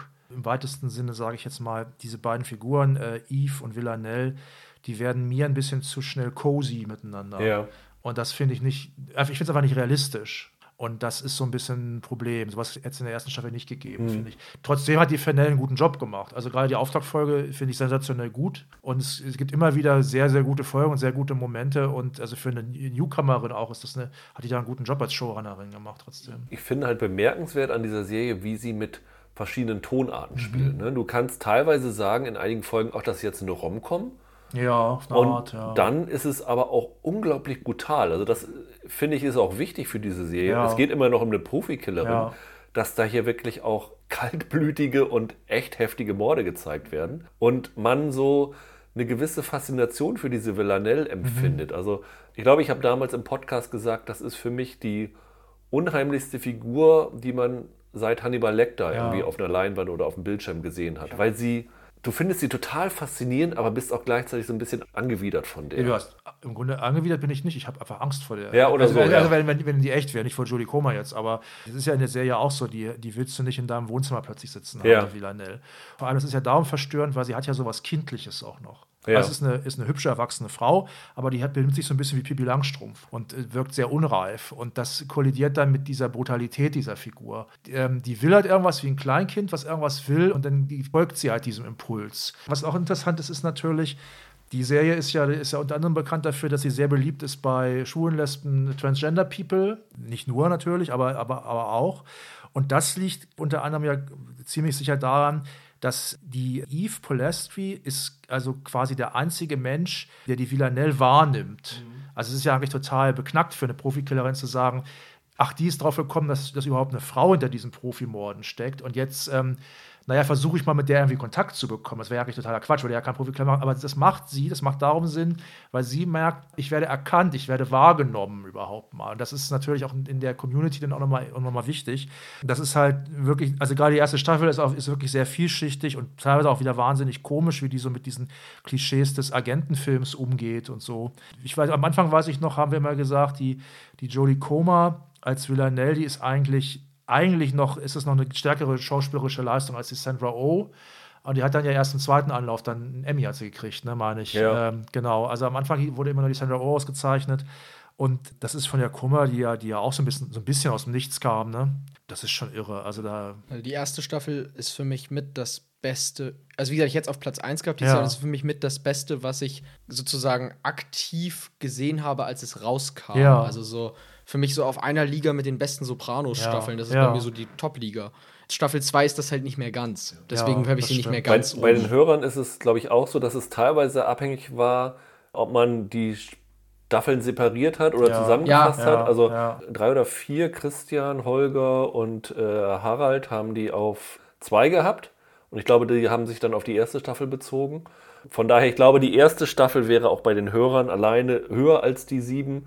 Äh, zusammen ist das, glaube ich, äh, passt das so ungefähr. Ja, ja. Ich glaube, es, es klingt jetzt halt nur immer viel negativer. Auch die zweite Staffel war immer noch sehr, sehr, Ja, ja, sehr, sehr war gutes auch- Fernsehen. Das ist ungefähr wie ich, das, was ich vorhin zu Line of Duty gesagt habe. Ne? ja, ist, genau. Ist, es ist immer noch tolles Fernsehen, Ja. aber die erste steht da halt, es ist einfach wahnsinnig drüber. So, das muss man einfach sagen. Also da gibt es ja auch, so viel kann man ja verraten, es gibt ja noch, noch eine weitere Killerin dann in der zweiten Staffel. Ja. Das war im Grunde auch gut ausgedacht. Das Geschichte. das war super Ja, gedacht, ja. Ja. Meine drei kommt noch später. Die zwei der Hörer ist Fleabag. Die ist bei mir auch auf zwei. Hatte jemand höher? Nee, ich hatte die auf sieben. Ich habe sie auf sechs. ja, dann, Genau. können wir, dann können wir jetzt über Fleabag reden. Also bei dir war es sechs, Roland, bei mir sieben und bei Rüdiger und den Hörern zwei. Genau. Fleabag. Dann ist das so der Phoebe Waller-Bridge-Block jetzt. Ja. hier. Ja, Ja, was, was soll man da noch über, über die Frau sagen? Also, äh, die ist nicht umsonst zu James Bond geholt worden, um das Drehbuch ein bisschen zu retten. Nach dem Trailer weiß ich nicht, ob es ihr geglückt ist, aber Fleabag, die erste Staffel, ist, glaube ich, vor zwei Jahren gewesen. Ich meine, im Best of 2017 Podcast hatten wir die damals auch ganz weit oben. Und es ist eigentlich erstaunlich, dass diese zweite Staffel es geschafft hat, für mich die erste Staffel noch zu toppen. ja, für mich auch. Se- Seht ihr das auch Ja, ich so? mag die erste lieber, aber ich weiß, die meisten mögen die zweite lieber. Ich finde, die zweite war auch sehr gut. Ich finde, die zweite gewinnt, und das sage ich jetzt mal ganz schnell, unglaublich durch den Einsatz von Andrew Scott. Absolut, ja. Also, Also Auf ich, jeden mo Fall. also ich mochte an der ersten Staffel, da geht es ja auch um eine Schuldgeschichte. Und die fehlt hier und das fand ich aber gut, diese Geschichte in der ersten. Also wer Fleabag noch gar nicht mitgekriegt hat, es geht um eine Frau in den 30ern, die viele immer, also ich sag mal, viele Kritiker auch als in Anführungsstrichen sexsüchtig beschrieben haben, was aber überhaupt nicht Nee, stimmt. das stimmt nicht. nein. Das ist einfach eine ganz normale Frau, die, die ihren Weg so ein bisschen sucht, Ja, eigentlich, kann ja. man sagen, in jeder Hinsicht. Ja. Und die ein tiefes Trauma versteckt hat, was sich im Lauf dieser ersten Staffel wieder aufdeckt. Oder was, was dem Zuschauer erst im Lauf dieser ersten Staffel bekannt gegeben wird. Und das Interessanteste daran ist, von der Inszenierung her, dass die Fleabag, das ist ihr Spitzname, wird von Phoebe Waller-Bridge, die es auch geschrieben hat, äh, gespielt, spricht direkt den Zuschauer in die Kamera an und macht den so ein bisschen zum Mitverschwörer bei dem Ganzen. Und macht das aber viel, viel klüger und intelligenter, als zum Beispiel House of Cards das gemacht hat, wo, wo Kevin Spacey ja dem Zuschauer auch seine Ja. innersten Gedanken mitteilt. Man muss sagen, das macht sie ja teilweise in Sekunden lang Ja. nur Überblicke. Dass Ja. irgendwie ein Typ baggert sie an und sie guckt kurz in die Kamera und macht so ein, ne, so, so Augenbrauen hochziehen, so, Genau. cool, mit dem gehe ich mit. Und dann sagt er super. was, was sie blöd findet, und dann rollt sie schnell Richtung Kamera mit den Augen. Oder ein. Augenzwinkern oder sowas. Genau. Und das ist halt extrem klug von ihr gemacht. Und diese zweite Staffel schafft das in dieses Brechen der vierten Wand noch eine zweite Ebene mit reinzubringen. Ja. Nämlich sie, aber man kann sagen, verliebt sich oder ist zumindest sehr interessiert an einem Priester, der halt von Andrew Scott, dem Moriarty aus äh, Sherlock, Sherlock. gespielt wird. Und sie schweift dann halt auch in Gegenwart dieses Priesters dann immer ab und spricht den Zuschauer an. Er hört nicht, was sie sagt, aber er sieht, dass irgendwas passiert und fragte, wo guckst du jetzt immer hin und so. Und also er nimmt dieses Durchbrechen der vierten Wand wahr. Und das habe ich noch nie in einem Film oder einer Serie Ja, oder so stimmt, irgendwas gesehen. Und das Ja. finde ich so unglaublich klug, wie sie, wie sie das macht. Er nimmt das wahrscheinlich wahr, weil er halt, nehmen wir mal an, ab und zu Gespräche mit Gott führt oder sowas. Ja, Das wird ja genau. so ein bisschen, ist das so der Subtext, ja. Das ist halt unglaublich gut gemacht und ich habe so viel Spaß auch an dieser zweiten Staffel gehabt. A hat sie unglaublich kluge Einfälle, B hat sie sehr, sehr lustige Dialoge. Also ich erinnere mich nur an dieses Ding, wo, wo der Andrew Scott sie zu so einer, ist das so eine Selbsthilfegruppe bringt, Ja. wo die Leute rumsitzen und er erzählt ihr, ja, wenn sie irgendwie was überfällt, dann stehen sie auf und, und sagen das dann so. Und sie ist es dann überlegt dann und sagt, ah, jetzt muss ich doch irgendwie auch was sagen. Und dann steht sie auf und sagt dann was. Und was sie dann sagt, ist so unglaublich lustig, aber auch gleichzeitig so tiefgründig. Und ich finde, das Fleabag hat so einen Stil, den man in Worten gar nicht so richtig beschreiben kann. Das ist dieser, dieser, was in diesen Dialogen ist, das habe ich so noch nie gesehen. Das ist wahrscheinlich das Gleiche, was Killing Eve auszeichnet. Phoebe Waller-Bridge hat so einen ganz unverkennbaren Stil. Alle Genres ein bisschen vermengen zu können. Ja, und vielleicht darf man das sagen, aber ich finde, sie ist die beste Autorin zurzeit. Ja, die, das kann man wirklich Oder, also wenn man Killing ja. Eve die erste Staffel und Fleabag, Ja, sie ist die beste Autorin, die es zurzeit gibt. Ja, Ganz und also auch sie ist der beste Autor. Also Ja, Geschlechter das- das unabhängig, wahrscheinlich würde ich auch, mal ja, sagen. das Also, wahrscheinlich Also auch. nochmal zu diesem Stil, es ist ja im Grunde so Stream of Consciousness, ne? So Ja. ein bisschen. Also du bist wirklich, es wird ja aus ihrer Sicht, glaube ich, auch so gut wie alles erzählt, meine ich. Und was total irre ist, es ist ja auch super geschnitten, die Serie. Und manchmal wird, wenn zum Beispiel ähm, mitten im Dialog, wenn da irgendwie ein Gag gemacht wird und es ist schon klar, wo das jetzt hingeht, dann wird einfach weggeschnitten. Ja. Auf die nächste Szene, auf, auf die man sich da schon bezogen hat oder so, weil es halt nicht mehr gebraucht wird, weil der Gedanke schon wieder ganz woanders ist. Und das ist halt wirklich ungewöhnlich. Ja. ja, und bei vier oder fünf, fünf unserer Hörer, nee, vier unserer Hörer, Oliver, Kati, Harald und Jonas, ist es sogar die, die Nummer 1 Serie des Jahres, was ich auch absolut unterschreiben kann. Also ich finde, die 1, 2, 3, die ich habe selber, sind für mich Verschiebebahnhof. Die finde ich, würde ich vielleicht je nach Tagesform auch austauschen. Und Fleabag ist halt eine der drei großen Serien, die mir im Jahr 2019 für immer in Erinnerung bleiben wird. Also, und ich finde es auch gut, dass die Serie jetzt mit der zweiten Staffel abgeschlossen ist, wobei Phoebe Waller-Bridge hat gesagt, vielleicht wenn sie 50 ist, hat sie nochmal wieder Lust, aber eigentlich ist das jetzt durch und das endet auch auf so eine tolle, Ja. offene, aber auch gleichzeitig pointierte Art und Weise. Es ist für mich, wenn du die beiden Staffeln zusammennimmst, die perfekte Serie. Also ich glaube, besser kann man sowas nicht machen. Ja, das war die zwei der äh, Hörer. Ähm, Michael, deine zwei. Ja, meine zwei. Also jetzt bitte nicht lachen, weil ich hatte ja Chernobyl, Watchmen und Killing Eve darunter. Aber äh, ihr müsst es euch jetzt noch mal anhören. Ich habe schon mal darüber geschwärmt. Die finnische Serie? Rila Kuma und Kaoru. Ja, ich habe noch nicht gesehen. ja, ja. Ihr müsst es euch jetzt noch mal anhören. Das ist, ich habe keine andere Serie dieses Jahr häufiger gesehen, weil man kann, das, das sind 13 Folgen, das geht 12 Minuten pro Folge, läuft auf Netflix und ich bin wahnsinnig begeistert davon. Es geht um, guck mich nicht so an, Rüdiger. Es geht um Kaoru. Das ist eine Büroangestellte, die zusammenlebt mit ihrem Vogel, der heißt Kiroitori und zwei Bären. Und zwar einmal nämlich Rila Kuma, das ist eine ziemlich bekannte Figur vom, ich glaube, das heißt Zen X-Konzern. Das ist so ein internationaler Konzern, der diesen Bären 2003 auf den Markt gebracht hat. Und das ist ein ziemlich großes Ding in der Spielzeugbranche gewesen, gerade so im asiatischen Raum. Das ist die Serienableger davon. Ja, genau, genau. Also sie wohnt da halt mit diesem Vogel, mit Rila Kuma und mit einem zweiten Bären, einem etwas kleineren, der heißt Korila Kuma. Das ist eine Stop-Motion-Serie, die ist, glaube ich, im April damals auf Netflix gestartet. Und die zeichnet sich halt wirklich durch eine unglaubliche Herzenswärme aus, muss man fast so sagen. Es sind ganz, ganz simple Geschichten. Es ist nicht so treu doof wie damals dieser, wie heißt er, Tom mit dem Erdbeermarmeladebrot mit Honig, falls das irgendwer kennt. Und das halbe Erdbeermarmeladebrot mit Honig, kennt das jemand von Nee, euch? sagt mir Ist nichts. das ein Freund von Bernd das Brot? Nee, nee, ist nee. das? Das war, so eine, das war so eine deutsche Zeichentrickserie, die Dirk Bach damals synchronisiert hat, glaube ich. Du kennst Sachen. Ja, nee. Wie der sprach dann ständig mit seinem Brot oder wie? Nee, nee, der, der, der lief immer mit einem halben Brot rum, wo er halt Marmelade drauf haben wollte. Dann ist er immer zu irgendwelchen Leuten gegangen und wollte halt das, die Marmelade auf dem Brot haben. Und hat dann gab's, das war auch immer, das ging auch immer so zehn Minuten und war War, so. das war eine Trickserie. Das war eine Trickserie, war ganz treu doof.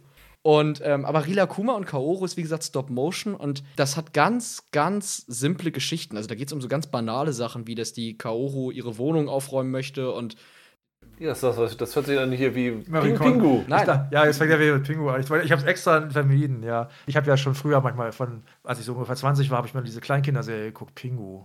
Pingu, ja, die kenne ich auch. Du kennst die, ja, die, ja stimmt, die läuft doch heute, heute läuft die auch immer noch. Klingt so dann plotmäßig so ähnlich, oder? Ja, Ja. es ist so ähnlich. Also dann Pingu muss aufs Klo. Ja, so ungefähr, tatsächlich. Ich Also sie jetzt eher, hatte jetzt eher an Marie Kondo gedacht, als du sagst, sie muss ihre Wohnung aufräumen. Naja, aber es kommt schon hin. Also sie will ihre Wohnung aufgeräumt haben, aber muss halt zur Arbeit. Und dann der kleinere Bär ist halt so ein ganz arbeitstüchtiger und der Rila Kuma ist sau faul. Und dann zicken die sich so ein bisschen an. Reden die richtig oder sagen die, äh, äh, äh, Ja, die machen so Geräusche, Ja, okay. genau. Und die kommen- wie bei Pingu, ja. Aber es hat tatsächlich, ja, wie soll man sagen, es hat so ein bisschen diese sehr eigentümliche Qualität, die Wallace und Gromit zum Beispiel auch hatte. Okay. Also es ist halt nicht jetzt, sag mal, so eine Kinderserie für sehr, sehr, sehr kleine Kinder, Ja. sondern es ist tatsächlich so eine, fast schon so eine Meditation immer. Mhm. Also ich kann das wirklich immer wieder gucken und habe da so einen eigenen Flow dabei. Weil Das das, ist eher so wie mein, mein Nachbar Totoro dann. ja, tatsächlich. Ja, also es, es, es hat auch manchmal so ein bisschen Weltschmerz drin. Es gibt zum Beispiel eine Folge, die hat so eine leicht poetische Qualität, auch wenn der Plot erstmal bescheuert klingt, weil da findet Kaoru nachts in ihrem Zimmer ein Geistermädchen,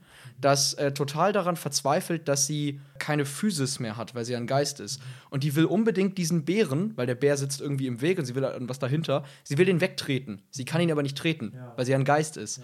Und dann versucht die Kaoru ihr irgendwie zu helfen, dass sie auch als Geist die Sachen noch treten oder berühren kann. Ja. Und das hat fast schon was total Sinnliches Das irgendwie. ist ja wie Ghost mit Whoopi Goldberg. Ach komm. Nein, das hat fast schon, das hat fast fast schon was leicht Poetisches. Ja, und nach der Folge lasse ich, lasse ich das Licht an nachts. Dazu läuft meistens so Klaviermusik, das hat so ein bisschen wie in alten Stummfilmen, so eine Soundtrack-Qualität. Also mir gefällt es wahnsinnig gut und ich finde, es hat viele Qualitäten, die's, die, denen man der Serie nicht zutrauen würde, Ja. wenn man sie jetzt so hört. Deswegen allen Hörern, die das noch nicht gesehen haben, auch wenn ihr jetzt denkt, was erzählt der da für einen Stuss, schaut da unbedingt mal rein, weil es ist wirklich viel besser, als man es erklären kann. Man muss es Ja. gesehen haben. Es hat so einen Stummfilm-Charme, aber es ist ganz liebevoll gemacht. Da steckt so viel Arbeit drin. Es ist, ist wirklich toll. Ja, Roland, deine zwei war Unbelievable, Ja, ne? das war jetzt unbelievable. Also bei den ja. Hörern Platz 4, bei mir war es Platz 5 und bei. Ich hab's nicht drin. Du hast es nicht drin. Hast du es gesehen? Ich hab's gesehen. Ich war da im Podcast mit dabei. Ja, dann erzähl mal, Roland. Da du es Ja. am, am höchsten hattest von uns. Ja, Unbelievable ist halt eine, im Grunde eine True Crime-Serie auch. Dann habe ich angefangen damit und habe am Anfang gedacht, die ganze Serie sei im Wesentlichen ein Justizdrama, Psycho- und ein Justizdrama. Und das fand, das fand ich auch schon ganz gut, aber dann entwickelte sich ja nochmal. Also worum es erstmal geht, ist, es beginnt damit mit einer Vergewaltigung einer jungen Frau, äh, Mary Adler. Die, die ist in so einem Wohnheim. Ne? Ja. Die hat so eine Geschichte hinter sich von verschiedenen, die ist bei verschiedenen Pflegefamilien weitergereicht worden. Und dann ist sie in so einem Wohnheim und dann, ähm, ja, da wird sie äh, eines Tages vergewaltigt. Dann zeigt sie das an und es wird ein bisschen ermittelt und relativ bald, da ist auch die, die eine Pflegemutter nicht ganz unschuldig dran, legen ihr dann zwei Polizisten nahe, dass sie sich das möglicherweise ja nur ausgedacht hat, um sich wichtig zu tun. Und wir wissen, das ist nicht der Fall, aber die lässt sich tatsächlich, damit sie ihre Ruhe hat und weil das auch sehr quälend ist, immer wieder diese Geschichte neu zu erzählen. Sie muss die irgendwie, weiß ich nicht, vier, fünf, sechs Mal oder so erzählen, verschiedenen Leuten bei der Polizei. Dann lässt die sich tatsächlich dazu bewegen, äh, zu sagen, ja, ich habe mir das ausgedacht. Und das führt dann aber wieder zu weiteren Problemen. Also die stürzt da regelrecht ab, auch sozial äh, dann. So, und dann, ab der zweiten Folge, ist es dann aber so, also acht Folgen sind es, Ja. genau. Ab der zweiten Folge werden dann zwei Ermittlerinnen eingeführt, getrennt voneinander erstmal. Nämlich Karen Duval, gespielt von Merit Weaver, und dann noch Grace Rasmussen, Toni Collette, die, die super ist. Und die ermitteln in, in mehreren Vergewaltigungsfällen. Und das große Ganze ist halt, es geht an Serienvergewaltiger um. In den Staaten äh, Washington und Colorado, In glaube ich. ist verschiedenen, das, ne? Ich weiß nicht, ob es verschiedene Staaten, aber der Kniff an dem Ganzen ist ja, dass der Typ relativ gut weiß, wie Ja. Ermittlungen funktionieren und nie in dem gleichen, ich nenne es jetzt mal Polizeibezirk Genau, so vergewaltigt. Ja, also der, der ist, muss man leider so sagen, relativ intelligent und weiß offenbar, dass die Kommunikation nicht so richtig gut Ja. funktioniert zwischen diesen Polizeibezirken, diesen Revieren. Und dann ist es die große Überraschung ist dann, oder war es für mich zumindest, dass diese Geschichten wirklich über sehr viele Folgen, eigentlich bis zur letzten Folge, parallel erzählt werden. Also mit parallel meine ich wirklich getrennt voneinander. Diese Ermittlerinnen erfahren dann voneinander und, und fangen dann an zusammen zu ermitteln. Aber die Geschichte von der Marie, wie sie da auch sozial erstmal lange Zeit immer weiter abstürzt, irgendwann fängt sie sich dann so ein bisschen und von Leuten gemieden wird, die sagen, ja, die hat, die hat, die hat sich ja diese Geschichte ausgedacht.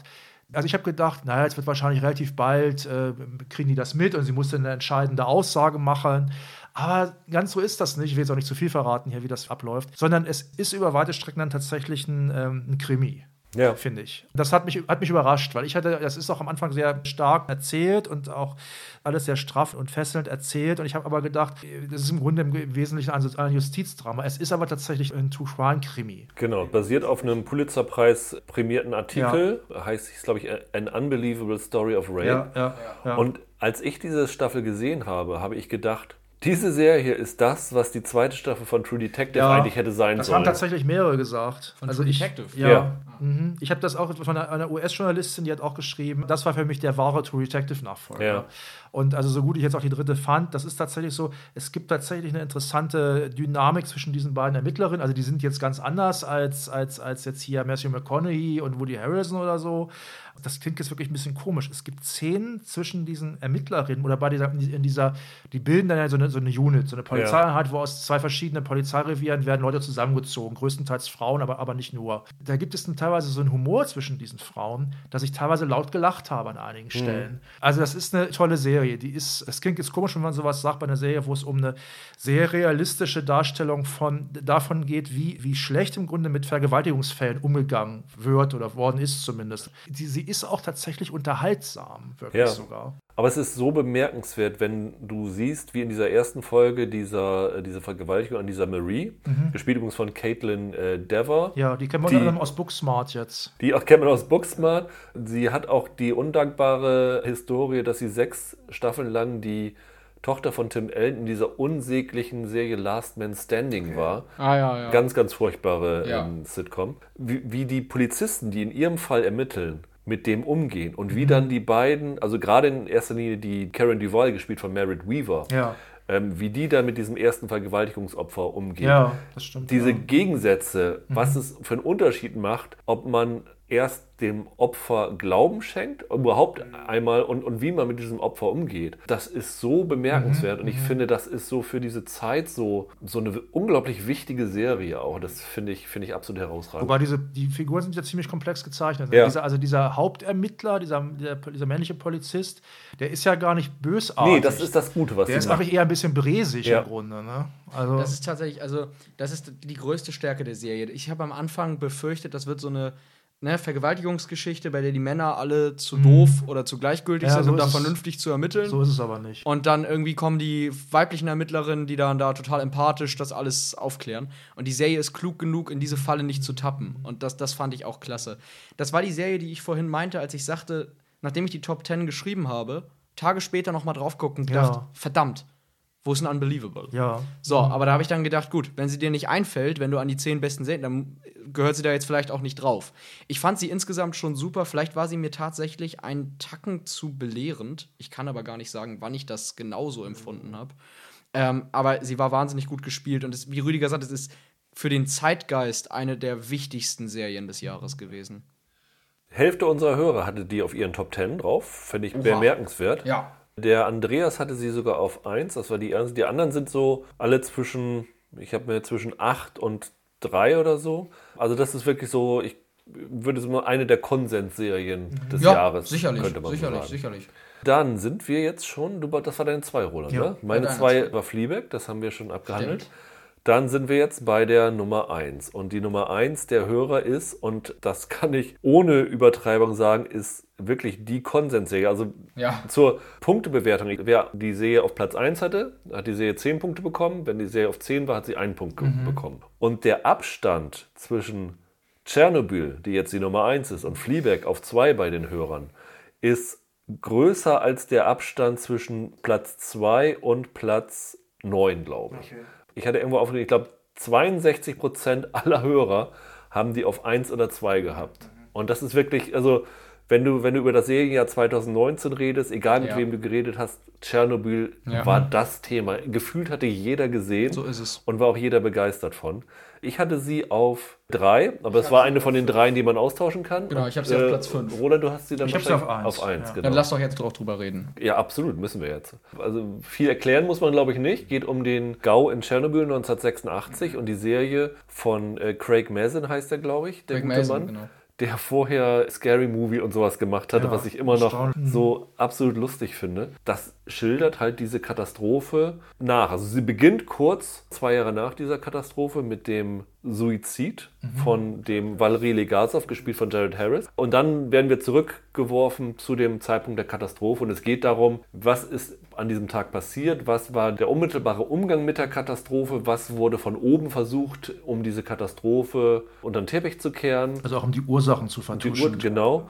Es gibt ja diverse Ursachen. Genau. Und die letzte Folge, finde ich sehr, sehr klug, ist eine Gerichtsverhandlung, in der nochmal erklärt wird, was eigentlich genau Ja. technisch in diesem Tag passiert ist. Und das finde ich, fand ich sehr, sehr bemerkenswert. Es ist eine Serie, wo man wirklich Schwierigkeiten hat, was zum Kritisieren zu finden, finde Ja, ich. das stimmt. Ich kenne Leute, die, das kann ich nachvollziehen, die haben gesagt, sie fanden es komisch. Ich habe es auch im Original geguckt, ihr beide sicher auch. Ja. Und die Leute haben dann halt großenteils einen britischen Akzent. Ja. Ja, gut, damit hatte ich jetzt Ähm, aber kein da so kann- Problem. Da, nee, da hatte ich auch kein Problem mit. Aber man, da muss man sich halt dran gewöhnen. Es gibt ja auch so Bergleute, ne, so Kumpels denn da, Die sprechen, glaube ich, so ein bisschen so Nordenglisch oder sowas, irgendwie meine ich. Trotzdem wirken die Leute jetzt nicht irgendwie unrealistisch. Du hast das Gefühl, das ist jetzt hier irgendwie wie bei Edgar Wallace oder so, wo Deutsche den Briten spielen oder so ein Quatsch. Übrigens, eine der Serien, wo ich, am Schluss gibt es ja, werden ja nochmal die realen Figuren ja. gezeigt, die realen Leute und was aus denen geworden ist. Und es wird auch nochmal erklärt, das kann man hier auch ruhig erzählen.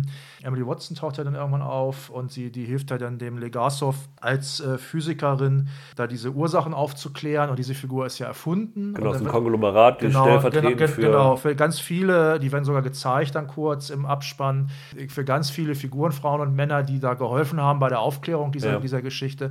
Und dann ähm, muss man auch sagen, ist das auch wieder ganz gut eigentlich diese, mit, dieser, mit dieser Figur. Ich fand das also viel stärker als bei vielen anderen Filmen, wo das immer so dran geklatscht wird, weil sie keinen Bock hatten, jetzt noch mehr, mehr zu erzählen. Äh, macht hier wirklich dieser Abspann Sinn, der auch sehr lang ist, wo nochmal reale Figuren gezeigt werden und so. Ich finde bemerkenswert, wie offen die Serie und die Macher damit umgehen, wo sie fiktionalisiert haben und wo nicht. Mhm. Also die Serie ist nicht 100% authentisch. Das kann man, mhm. kann das man, kann man ja. sagen. Also zum Beispiel, was ich ein bisschen überflüssig fand, ist, es gibt da bei den Rettungsmaßnahmen einen Hubschrauberabsturz, der dort, wo die irgendwie an einem Kabel hängen bleiben und dann stürzt der Hubschrauber dort ab. Den hat es wirklich gegeben, aber an einem anderen Zeitpunkt, also deutlich, deutlich später. Wo ich mich gefragt habe, das war jetzt echt nicht, nicht nötig, warum ihr das macht. Aber es gibt diesen HBO-Podcast Tschernobyl. Die Serie hat mich wirklich dann auch so fasziniert, dass ich diese Folgen alle durchgehört habe. Und da sagen sie relativ offen, wo sie was dazugefügt haben, wo sie teilweise was weggelassen haben, weil sie sagten, wenn wir das zeigen, das glaubt uns keiner. Also dass Exakt. zum Beispiel die, ich glaube in dem einen Podcast sagte er, bei den unmittelbaren Rettungsmaßnahmen, dass die da teilweise im T-Shirt gelöscht haben, weil die ja. ihre Uniform nicht dabei hatten und ihre Helme nicht und äh, da der Strahlung ausgesetzt waren. Ja, und auf dem Dach doch noch gesonnenbadet. Das ja, ja, doch auch noch. Ja, genau. Das ist jetzt 30, über 30 Jahre her. Und wenn du das siehst, also jeder von uns weiß natürlich, was Tschernobyl war im Groben, aber wenn du diese Details mitkriegst, da bekommt man nochmal wieder im Nachhinein richtig Angst und Bange davon. Und das ist. Es gab Szenen in dieser Serie, die waren schlimmer als jeder Horrorfilm, den Absolut. man sich vorstellt. Gerade die erste Folge hatte wirklich Momente, die sich eingebrannt haben, finde ich. Äh, wortwörtlich. Ich hatte sie ja nur. Du hattest sie auf drei? Ja.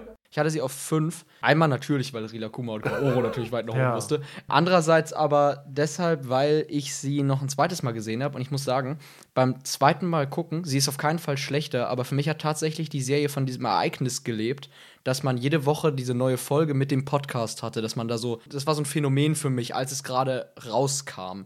Und dann, als ich jetzt ein halbes Jahr später auf Blu-ray nochmal geguckt habe, war es dann einfach nur noch eine sehr gute Serie. Das klingt jetzt vielleicht ein bisschen mhm. banal, aber das hat für mich wirklich von diesem Phänomen bei der Erscheinung gelebt, weil plötzlich, du hattest ja auch überall in amerikanischen, englischen, deutschen Medien ja, ja. gab es Artikel, wo dann Leute entweder die Serie bewertet haben oder nochmal wissenschaftliche Artikel über ja. diesen Tschernobyl-Vorfall. dieses ganze Phänomen war für mich ein Highlight dieses Jahr. deswegen habe ich die Serie nur auf fünf, aber das, dieses Erlebnis Tschernobyl, diese fünf Wochen, die das dann waren, das war ganz groß. Also mir hat, glaube ich, vor allem gefallen, dass die Serie diese typischen Klischees von Katastrophenfilmen praktisch alle vermeidet. Ja, wirklich jedes, ja. Also es ist eine sehr bildgewaltige Serie, aber nicht in dem Sinne, dass man jetzt da ständig irgendwelche einstürzenden äh, Gebäudeteile sieht oder sowas. Und also es gibt zum Beispiel, super ist zum Beispiel der ziemlich am, zum Auftakt, da wird ja der eine Feuerwehrmann geweckt und seine, ja. und seine schwangere Frau. Und dann geht die Frau ins Bad und dann geht sie zurück und dann siehst du den Lichtblitz von der Explosion am Fenster. Im, im Hintergrund. Du hörst genau. erstmal gar kein Geräusch und dann gibt es natürlich eine Erschütterung wenig später und so, wenn, das, wenn, der, wenn die Schallwellen dann ankommen und so. Und, und das ist total super. Und so bleibt das im Grunde ja. auch.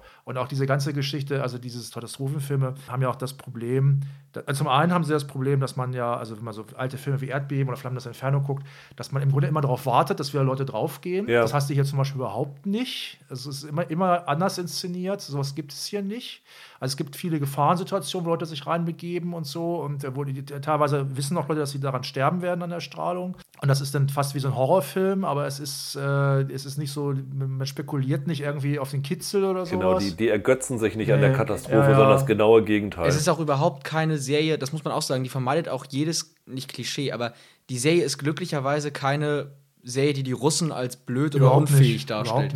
Das wär, hätte ein Riesending sein können. Trotzdem ich. haben die Russen gesagt, das ist ja, alles ja. scheiße. Wir, wir drehen unsere eigene Version jetzt ja, von Tschernobyl. Mein Gott, ja, das hat ja diese, das hat ja die, ähm, die haben ja die Macher schon vorausgeahnt. Ne? Es gibt da ja einen Dialog zwischen dem äh, Jared Harris und dem Stellan Skarsgård, meine ich. Ne? Ist es doch? Ist doch Stellan Skarsgård, der, diesen, der diesen Energieminister, glaube ich, spielt. Das ist so einer der eine, eine, sehr interessante Figur, weil der wird ja so als Betonkopf eingeführt und entpuppt sich dann aber doch als relativ vernünftiger Typ, der, der versucht, das Richtige zu machen.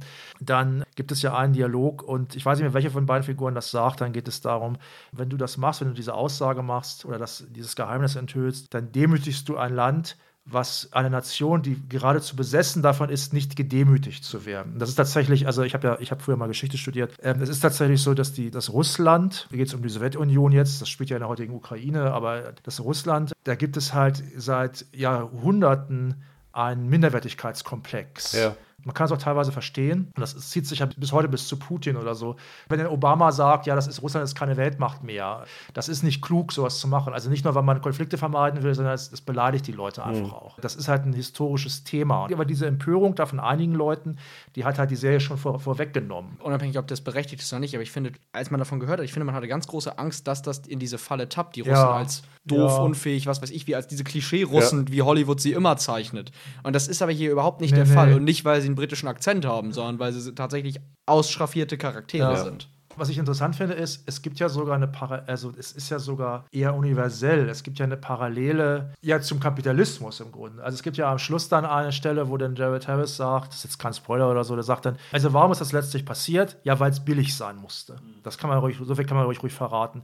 Und da denkst du natürlich sofort an, äh, also die Margen müssen ja gerade im Kapitalismus heute auch ständig stimmen und Sachen werden billiger. Okay, ich glaube, es gibt heute viele äh, Fail-Safes und viele äh, Sicherheitsvorkehrungen und so. Also man kann das jetzt nicht alles eins zu eins vergleichen. Aber das ist natürlich ja auch ein Thema, dass Sachen immer billiger werden müssen, damit die, auch damit die Boni fließen oder sowas. Und hier geht es halt darum, damit irgendwelche sozialistischen Bonzen befördert werden und sowas. Ne? Und unser Hörer Jörg hat zusammengefasst, selten so gefangen in einer Serie gewesen und das war nicht immer angenehm. Ich glaube, mhm. das fasst es relativ ja, gut zusammen. Auf jeden Fall.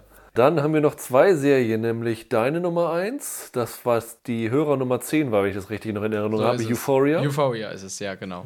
Ich bin erstmal, ich bin völlig begeistert, dass unsere Hörer die drin haben. Ich habe nämlich das Gefühl, kein Mensch außer mir hat Euphoria gesehen, also zumindest hier im deutschsprachigen Raum. Ich habe tatsächlich noch, zumindest die erste Folge habe ich mir diese Woche noch angeschaut, um da äh, nochmal einen Eindruck von zu bekommen. Und es war nicht meins, klingt zu negativ, weil ich fand es gut, aber es, du musst eine bestimmte Zielgruppe sein, um diese Serie richtig super zu finden, so wie du sie gefunden hast. Das glaube ich auch. Auch eine gewisse Altersgruppe, glaube ich. Das, das weiß ich gar nicht unbedingt. Kann natürlich sein, ich glaube, das hilft. Ich glaube nicht, dass das sein muss, aber es hilft auf jeden Fall. Ja, Euphoria, ich habe allerhand Lob darüber schon verloren. Aber nochmal ganz schnell für die, die überhaupt nicht wissen, worum es geht. Es ist quasi die, also es geht um Sex, Drogen und Depressionen im Millennial-Zeitalter. So muss man es eigentlich sagen. Es geht um, ja, die Hauptrolle heißt Rue, wird gespielt von Zendaya. Die kennt man ja aus The Greatest Showman oder den aktuellen Spider-Man-Film. Mhm.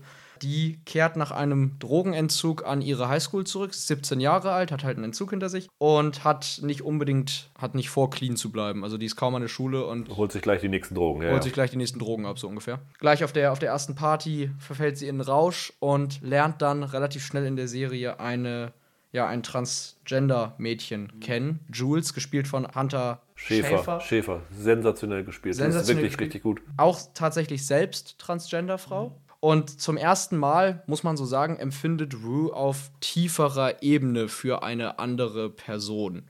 Zumindest sieht das am Anfang so aus. Es wirkt am Anfang so, als wenn sie selbst im Vergleich zu ihrer Familie das erste Mal zu der so eine Art tiefe Bindung aufbauen kann. Was sie dann auch, ich sag mal, mit, an, am Anfang mit Liebe verwechselt. So, und die, die Rue hat halt ihre, ihre Dämonen durch, durch die Drogen und die Jules hingegen, die hat Probleme mit Depressionen. Also die ist suizidgefährdet, ja. die verletzt sich selbst. Ist übrigens die erste Schauspielrolle überhaupt für Hunter Schäfer. Für Hunter ne? Schäfer, ne? also ja. Viel mehr darf man eigentlich gar nicht sagen. Man muss einfach sagen, ab hier entwickelt die Serie so eine Art Abwärtssog. Also es wird mit jeder Folge schlimmer mhm. eigentlich für die beiden Figuren. Man lernt auch immer mehr Leute aus diesem Umfeld der beiden kennen. Aus diese, also es gibt dann noch ein Jungen, der hat zum Beispiel Probleme mit, mit Internetpornografie und so weiter. Und jede Folge beginnt mit einem Cold Opening, das uns die Vergangenheit einer der Figuren näher führt. Das geht immer so fünf bis sechs Minuten, so fängt jede Folge an. Ja, was, was ist an der Serie so klasse? Sie ist extrem grausam eigentlich. Also es ist sehr, sehr schwierig zu gucken. Es ist kein Feel-Good-Ding. Also es, bei dem Thema kann es das auch nicht wirklich sein. Das Interessante an der Serie ist, dass das Thema halt so kein viel gut oder so schwierig mhm. ist, aber die Inszenierung ist so zärtlich. Ja, aber auch so reinziehen das Ganze, die Kamera und die ja. Musik und sowas alles. Das ist so ein bisschen dieses, auch wenn man dies, glaube ich, vom Genre nicht vergleichen kann, Tote Mädchen lügen nicht, die erste Staffel. War ja auch schweres Thema, aber irgendwie Ja. leicht inszeniert. Ja, genau. So ein bisschen ist das hier auch. Es hat sogar zwischendurch, das ergibt auch Sinn, weil der Soundtrack vom Rapper Labyrinth, also wie Labyrinth ohne das Y, stammt. Es hat so eine Art, ja nicht MTV, aber Musikvideostil teilweise. Es gibt eine wirklich brillant inszenierte Szene, in der Zendaya auf so einem Trip ist und sie verlässt einen Raum, weiß ich noch, und dann geht sie auf einen Flur hinaus und dann siehst du da hinten halt irgendwie Teenies, die knutschen oder sich gerade irgendwie Heroin reinpfeffern und dann wie in Inception fängt sich der Flur an zu drehen. Nur mit dem Effekt, dass alle anderen gerade auf dem Boden Ja. stehen bleiben, also sich quasi dann auch irgendwann auf Kopf stellen, nur Zendaya nicht. Ja. Zendaya klatscht gegen die Wand, muss sich neu hinstellen, klatscht wieder gegen die Wand und so weiter. Das sieht fantastisch aus und hat halt, wie gesagt, das ist ja so ein, so ein Musikvideostilmittel, so, so drehende Räume mit Sängern, die dazwischen noch hin und her Was für ein. Sender ist denn das? HBO. HBO, ist HBO, das, okay, ja. auch. Lief bei uns auf Sky Atlantic, Ja. meine ich. Interessant ist, äh, basiert auf einer israelischen Serie, Ja. so wie, wie Homeland ja auch. Und das andere Interessante daran ist, dass die von Sam Levinson gemacht worden ist, dem Sohn von Barry Levinson, der selber eine Drogenerfahrung hat, also jahrelang äh, Drogenmissbrauch äh, betrieben hat. Und sozusagen diese Prämisse dieser israelischen Serie mit seinen eigenen Erfahrungen verbunden hat. Und diese Rue, die von Zendaya gespielt wird, ist im Grunde ein Avatar von Sam Levinson. Ne? Also die So durchlebt das, was er durchlebt hat. Ja, so kann man es sagen. Was mir an der Serie noch besonders gut gefallen, das passt auch ganz gut zu Unbelievable vorhin. Man sieht sehr viel Sex in der Serie, es gibt sehr viel sexuelle Handlung, aber die Serie begafft nicht. Also es ist nicht voyeuristisch, sondern ich sag mal, bleibt immer ein bisschen auf Distanz und auch- behandelt diese Figuren, es geht ja größtenteils um Millennials, die sich Drogen reinpfeffern, mit sehr viel Respekt, also se- sehr auf Augenhöhe mit dem Zuschauer. Es ist aber eine Tragödie, also es ist eine Serie, die einen runterzieht, also eine klare Triggerwarnung. Die letzten 15 Minuten der achten, also der, der letzten Folge, der achten Folge, ohne jetzt groß was zu spoilern, aber die letzten 15 Minuten sind eine wahnsinnig irre Musical-Sequenz, allerdings wahrscheinlich auch die mit Abstand depressivste Musical-Szene, die ich je gesehen habe. Wahnsinnig gut. Und die Ästhetik hat, wie gesagt, so einen Mix aus Musikvideo und David Lynch. Also es war für mich wirklich die Serie des Jahres. Ich weiß gar nicht, eine zweite Staffel soll, glaube ich, kommen. Ja. Ich habe absolut keine Ahnung, wie um alles in der Welt, weil das Ding endet halt mit so einem Tiefschlag, dass ich keine Ahnung, wie du da überhaupt erzählerisch nochmal anknüpfen willst. Ich habe es jetzt zweimal ganz durchgesehen und es ist echt, es ist super schwer zu gucken, aber es lohnt sich. Mhm. Das klingt gut, ja. Dann sind wir bei meiner Nummer 1, dem äh, finalen passenden Schlusspunkt, finde Ja. ich. Das ist Watchmen. Ja. Hatte ich, What? auf, hatte ich auf vier. Hatte ich auf äh, drei. Hatten die Hörer auch auf drei und ganz viele haben geschrieben als Addendum, Watchmen habe ich noch nicht gesehen, aber ich bin mir sehr, relativ sicher, dass das mir nach meinem Geschmack ist. Also das könnte noch höher sein, wenn sie alle gesehen haben. Roland, du hast ihn noch, wie weit hast du sie geguckt? ich hab, bin durch. Also ihr seid alle durch, Ja, ne? Ich bin auch durch. Ich habe nach sechs Folgen, ich finde, ich weiß nicht, ob ihr auch der Meinung seid, sechs ist für mich der Höhepunkt, ist für mich eine der Serienepisoden des, Ja. des Jahres. Da hatte ich, glaube ich, schon geschrieben, für mich bin ich langsam im Überlegen, ob das nicht sogar die, für mich die Serie des Jahrzehnts ist, nicht des Jahres ist. Die letzten drei Folgen haben dieses unglaublich hohe Niveau nicht mehr halten können, finde ich, weil sie dann doch, also ich finde Fanservice teilweise bedienen, ne? also noch mehr die Leute vom, vom Comicbuch abholen. Also um es kurz nochmal zu- anzureißen, also Watchmen ist ja eine Graphic Novel von Alan Moore gewesen, die von einer alternativen Realität im Jahr 1985 erzählt. Die Serie jetzt ist 34 Jahre später angesiedelt, also in unserer Gegenwart. Aber halt eine klare Fortsetzung der Comics. Klare Fortsetzung dieser alternativen Realität dieser Comics. Nicht des Films, muss man Nicht sagen. des Was Ganz wichtig. Das ist Ja, wichtig, ja. Weil das Ende vom Film unterscheidet sich vom Ende des Comics. Damon Lindelof, der die Serie gemacht hat, hat gesagt, das Buch oder die Graphic Novel ist für ihn, für ihn Kanon, da wird nicht dran gerüttelt. Alles, was da passiert ist, ist für ihn die Bibel sozusagen. Und das spinnt er dann weiter. Und er bringt dann halt aber die Figuren, diese Superhelden, dieser, es gibt da diesen Dr. Manhattan und Silk Spectre und Adrian White, Ozymandias, die werden alle irgendwie wieder in dieser Serie aufgegriffen, aber auf ganz andere Weise, wie man das erwarten würde. Und in den ersten sechs Folgen spielt dieses Aufgreifen im Hintergrund sich ab eigentlich. Teilweise sogar Randgeschichten in diesem Graphic Novel werden dann auch im Hintergrund sozusagen aufgegriffen und weitergeführt Du hast das und Gefühl umgeändert. am Anfang, es ist gar keine Watchmen-Serie, sondern es ist eine neue Serie, die aber in diesem Universum spielt und die, die, die Welt, in der die Serie spielt, ist beeinflusst durch die Ereignisse des Comics. So muss man es irgendwie sagen. Und das Interessante daran war, fand ich halt, dass dass es unglaublich mutig war, diese Serie so, so, so zu Ja. Und die haben halt auch diese Thematik. Der Graphic Novel war, es war in den 80ern, Hochphase des Kalten Krieges. Da wurde halt das thematisch aufgegriffen. Die Bedrohung, die atomare Bedrohung war so das Kernthema dort. Ja. Und jetzt, 30 Jahre später, wo mittlerweile könnte man es in zwei Jahren auch wieder so inszenieren, aber im Moment ist vielleicht so in den USA pressierender rassistische Übergriffe, White Supremacy und das hat halt Lindelof dann als thematische Grundlage für diese Fortsetzung genommen. Und das fand ich sehr erstaunlich, sehr mutig. Und ich fand halt die letzten drei Folgen haben dann für mich ein bisschen zu sehr wieder aufgegriffen, was passiert mit Dr. Manhattan, was ist mit dem passiert, du was ist das, damit ja, passiert. musst das ja irgendwann mal Ja. sagen. Ne? Also ich fand zum Beispiel die, ich fand es sind ja neun Folgen. Ja. Ich fand das Finale jetzt auch, äh, ich will jetzt nicht sagen underwhelming, aber es ist jetzt leider nicht so super brillant gewesen. Wobei wie die man letzte. Szene oder die letzten paar Szenen fand ich wieder Die sind herausragend. gut, ja, super. die sind gut. Und ich fand die achte zum Beispiel noch ziemlich stark. Das ist diese A God Walks into a Bar. Ja, ja.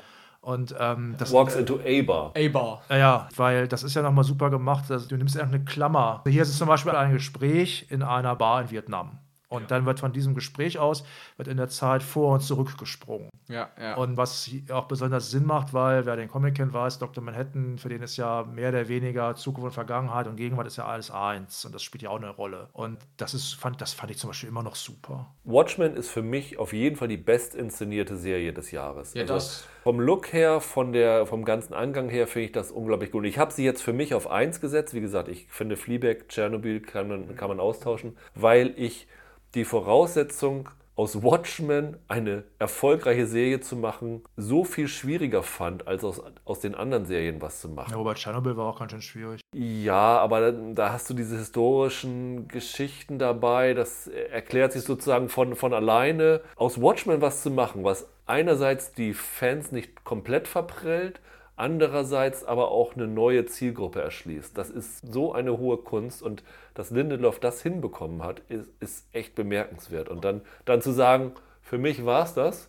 Es gibt sicherlich noch gute andere Geschichten in diesem Watchmen-Universum. Ich bin auch voll dafür, wenn jemand anders die macht. Aber ich selber, für mich war es das jetzt. Ja, also- finde ich, finde ich unglaublich. Lindelof ist sowieso großartig. Also eine der besten Serien für mich überhaupt. Leftovers stammt ja von ihm. Das ist ein großartiger Typ. Und ich finde auch, ich finde Watchmen war von Folge 1 bis 8 fand ich es brillant. Folge 9 hat mich ein ganz bisschen enttäuscht, einfach weil irgendwie muss es halt enden. Ja, ja. Also das hatte so ein bisschen so das. Ja, ja. Die Folge hatte so ein bisschen das Feeling von, ja, irgendwie müssen wir ja aufhören. So. Ja, wobei es wirkt gar nicht so Nein, hingehuscht. nein, das, das Sinn nicht, alles, ab, ne? das Aber- nicht, aber halt so, ja, das Ja. muss halt jetzt enden. Ja, ja. So. Aber ich stimme dir zu, Folge 6 war wahrscheinlich die Serienfolge des Jahres. Definitiv. Ich finde, Watchmen ist auch wieder ein Beispiel dafür, dass es sich immer noch lohnt, Serien im Wochenrhythmus auszustrahlen. Tschernobyl Ja. genauso, wie du vorhin gesagt hast, dieses, Dieses Phänomen, Phänomen das sich in den vier Wochen ausgebrochen ist. Und auch Watchmen, also wenn du die Quoten in den USA verfolgst, siehst du ja, dass sich da was in den Wochen entwickelt hat. Und wenn sie das alles, alle neun Folgen an einmal rausgebracht hätten, sie vielleicht zwei Wochen die Leute drüber geredet und dann wäre es wieder verpufft gewesen wie die Ja. nächste Serie. Und ich finde es halt einfach toll, wenn du heute so eine Serie hast. Uns ging das ja auch so. Wir haben zwischendurch immer wieder über Watchmen geredet. Alle sind auf dem gleichen Wissensstand von der, von der Folge her und du kannst dich darüber austauschen und theorisieren von mir aus auch. Es gab natürlich auch einige im Internet Fantheorien, die sich dann auch bewahrheitet haben, wie es so oft ist. Aber Ja, na gut. das ist einfach ein ganz anderes Schaugefühl. Und ich weiß nicht, bei euch, meine Nummer eins, Watchmen, Fleabag und Chernobyl. Fleabag ist ja, lief bei uns zwar bei Amazon, aber in Großbritannien war das ja auch eine Wochenrhythmus-Serie. Und irgendwie funktioniert das immer noch gut. Ja, stimmt. Ja. Also und wie gesagt, so ein Teil von so einem großen Phänomen zu sein, ist halt schön. Mhm. Ne? Ich bin, deswegen bin ich ja so traurig, dass niemand Rila Kuma und K.O. gesehen hat, weil das hätte das auch verdient Siehste, gehabt. hätten sie es im Wochenrhythmus gebracht, Ja, dann wäre es wären vielleicht alle ein riesen, drüber geredet. Dann wäre es ein riesen äh, popkulturelles Ereignis gewesen, da bin ich mir sicher. Also für mich ist das bislang die beste Alan Moore-Adaption. Ja. Also es gibt Ja, das ist nicht so schwer. Das ist nicht so schwer, wobei es gibt ein paar, es gibt ein paar richtig schlechte, zum Beispiel die Liga, er hat ja wahnsinnig viel gemacht, also die Liga der außergewöhnlichen Gentlemen ist Schrott. From äh, Hell ist furchtbar. Ja, From Hell finde ich nicht furchtbar. Also als Film selber finde ich den okay, aber als Adaption ist er natürlich nicht gut, zum Beispiel. Wie vor Vendetta fand ich Wie, auch wie vor Vendetta ist auch okay, wird dem Comic aber auch überhaupt nicht gerecht. Das gleiche gilt auch für die Zack Snyder Watchmen-Film. Das ist ja auch kein totaler Schrott, aber das ist halt, wird dem halt auch nicht gerecht. Ist mal wahnsinnig schwierig und dann finde ich es halt interessant. Das ist ja auch allgemein bekannt, dass Moore zum Beispiel sich diese Adaption gar nicht mehr anguckt selber und äh, kriegt auch kein Geld, glaube ich, mehr dafür. Nee, genau, er wird auch nie genannt. Die Ironie ist dann halt, dass nur der Zeichner genannt wurde hier. Ne? Dave also, Gibbons. Was dann halt steht, äh, co-created by Dave Gibbons, wo man sofort denkt, ja, wer ist denn der Co-Creator, wenn man es nicht weiß. Und das ist, das ist wirklich die erste Adaption, wo man auch, auch das Gefühl hat, ja, das wird jetzt dem Genie auch mal gerecht. Und Leute fragen sich, was ist denn das für ein Typ, die von dem noch nie gehört haben. Ja. Und das finde ich halt wirklich auch mal ganz gut jetzt. Man muss auch sagen, dass die Serie so ein, also die, wenn du sagst, sie spricht Rassismus, halt allein wenn man sieht, wie viele im Internet von der Serie getriggert wurden und wie viele Ja, sich ja. über die Serie das aufgeregt stimmt. haben, das zeigt, dass Lindelof da einen sehr wunden Punkt getroffen hat, wenn man mal ganz ehrlich ist. Da gab es so viel. Das Also, ist nicht mein Watchman. ja, auch auf YouTube gab es ja, aber- ja, aber- ja, Hassvideos. ja, wobei gegen- das, das, das ist nicht mal Watchmen, kann ich halt überhaupt nicht verstehen, weil, äh, also, also Moore ist ja zum Beispiel sowieso ein Linker. Ja, und das, aber ne, richtig link. Ja, und da, ne, das wird ja schon, also, also, also Lindelof greift ja Sachen auf, die im Comic drin sind. Ja. Also, es klar, da geht es um Kalten Krieg, aber der Rorschach, der ist ja auch eher rechtslastig, ist ja Leser von so einem, von so einem Faschoblatt. Und, das, und so endet der Comic ja auch noch, Ja. dass denn da sein Tagebuch bei diesem New Republican landet. So viel sei mal verraten. Und Moore hat sich ja immer aufgeregt darüber, dass diese Figur von Rorschach, die ja auch sehr faszinierend ist, dass die halt so Ikone geworden eine ist. Ikone geworden ist, weil die halt auch wirklich eine- interessant und cool war und cool aussah mit ihrem Rorschach-Muster auf dem Gesicht, auf der Maske. Für ihn war das ja auch, auch halt ein Gestörter, das ist halt ein Soziopath, der Typ, ne? Und äh, auch eine arme Sau auf eine Art, aber der ist, halt- der ist halt auch gefährlich und hat auch komische Ansichten über Frauen. Das greift Lindelof halt, halt alles auf. Insofern kann man da jetzt, mu muss ich leider mal so krass sagen, insofern ist es halt dumm, jetzt zu sagen, das ist nicht, das ist nicht mehr Watchmen. Ja klar, Ja. natürlich ist das Watch. Das, da- Gerade das ist halt Watch. Ja, das ist halt diese typische Ja, ja. oberflächliche Argumentation. Ich muss irgendwie rechtfertigen, dass ich dem jetzt null Punkte gebe, weil eben mich das ankotzt, dass der jetzt meine, meine Weltsicht kritisiert. Ja, ja. ja, Also, so ist es. Ja, dann sind wir durch. Dann lass uns doch mal vielleicht kurz noch mal eben zusammenfassen, wie unsere Top 10 waren. Michael. Jeder nochmal seine Top 10 Genau. einfach schnell. Ja, also ich hatte auf Platz 10 Dead to Me, auf Platz 9 Warrior, auf Platz 8 die zweite Staffel Barry, auf Platz 7 die zweite Staffel Fleabag, auf der 6 Matryoshka und die Top 5 waren Chernobyl, Killing Eve, Watchmen, Rilakuma und Kaoru und auf der 1 Euphoria. Das ist dieser eine Ausreißer da, ist echt irre. Roland. Ja, ich hatte auf der 10 auch, äh, wie Michael Dead to Me, auf 9, trotz viel Gemecker, Mrs. Maisel, Staffel 2 und ein Teil von 3. Äh, habe ich noch nicht zu Ende geguckt. Auf Platz 8 habe ich Matroschka, auf 7 The Boys, auf 6 Fleabag, zweite Staffel, so Top 5. Auf 5 habe ich Undone. Auf 4 Watchmen, auf 3 Killing Eve Staffel 1 und 2, auf 2 Unbelievable und auf 1 habe ich Tschernobyl.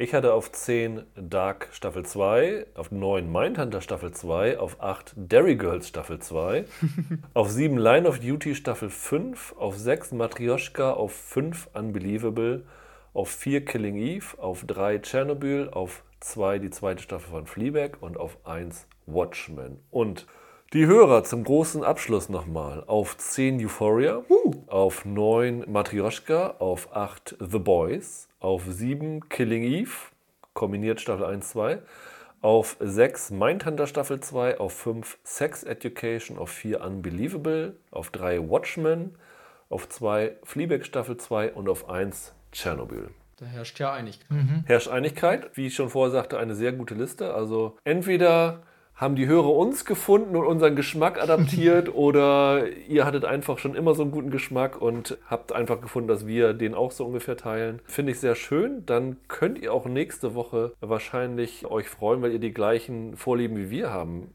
werdet, nämlich wir machen einen Vorschau-Podcast auf die Serien 2020 die wir wieder so im Draft-System. Michael guckt noch ganz verwirrt, weil er das noch nicht mitgemacht hat, aber haben wir Ich die habe es ich Jahre hab's, auch nie verstanden. Genau. Let the games begin. Rüdiger sagte irgendwann, du bist dran und dann sage ich was. Genau. Und äh, wir haben es diesmal uns vorgenommen, dass wir es nach Anbietern gliedern, was, weil es sich dieses Mal wirklich anbietet aufgrund der Masse.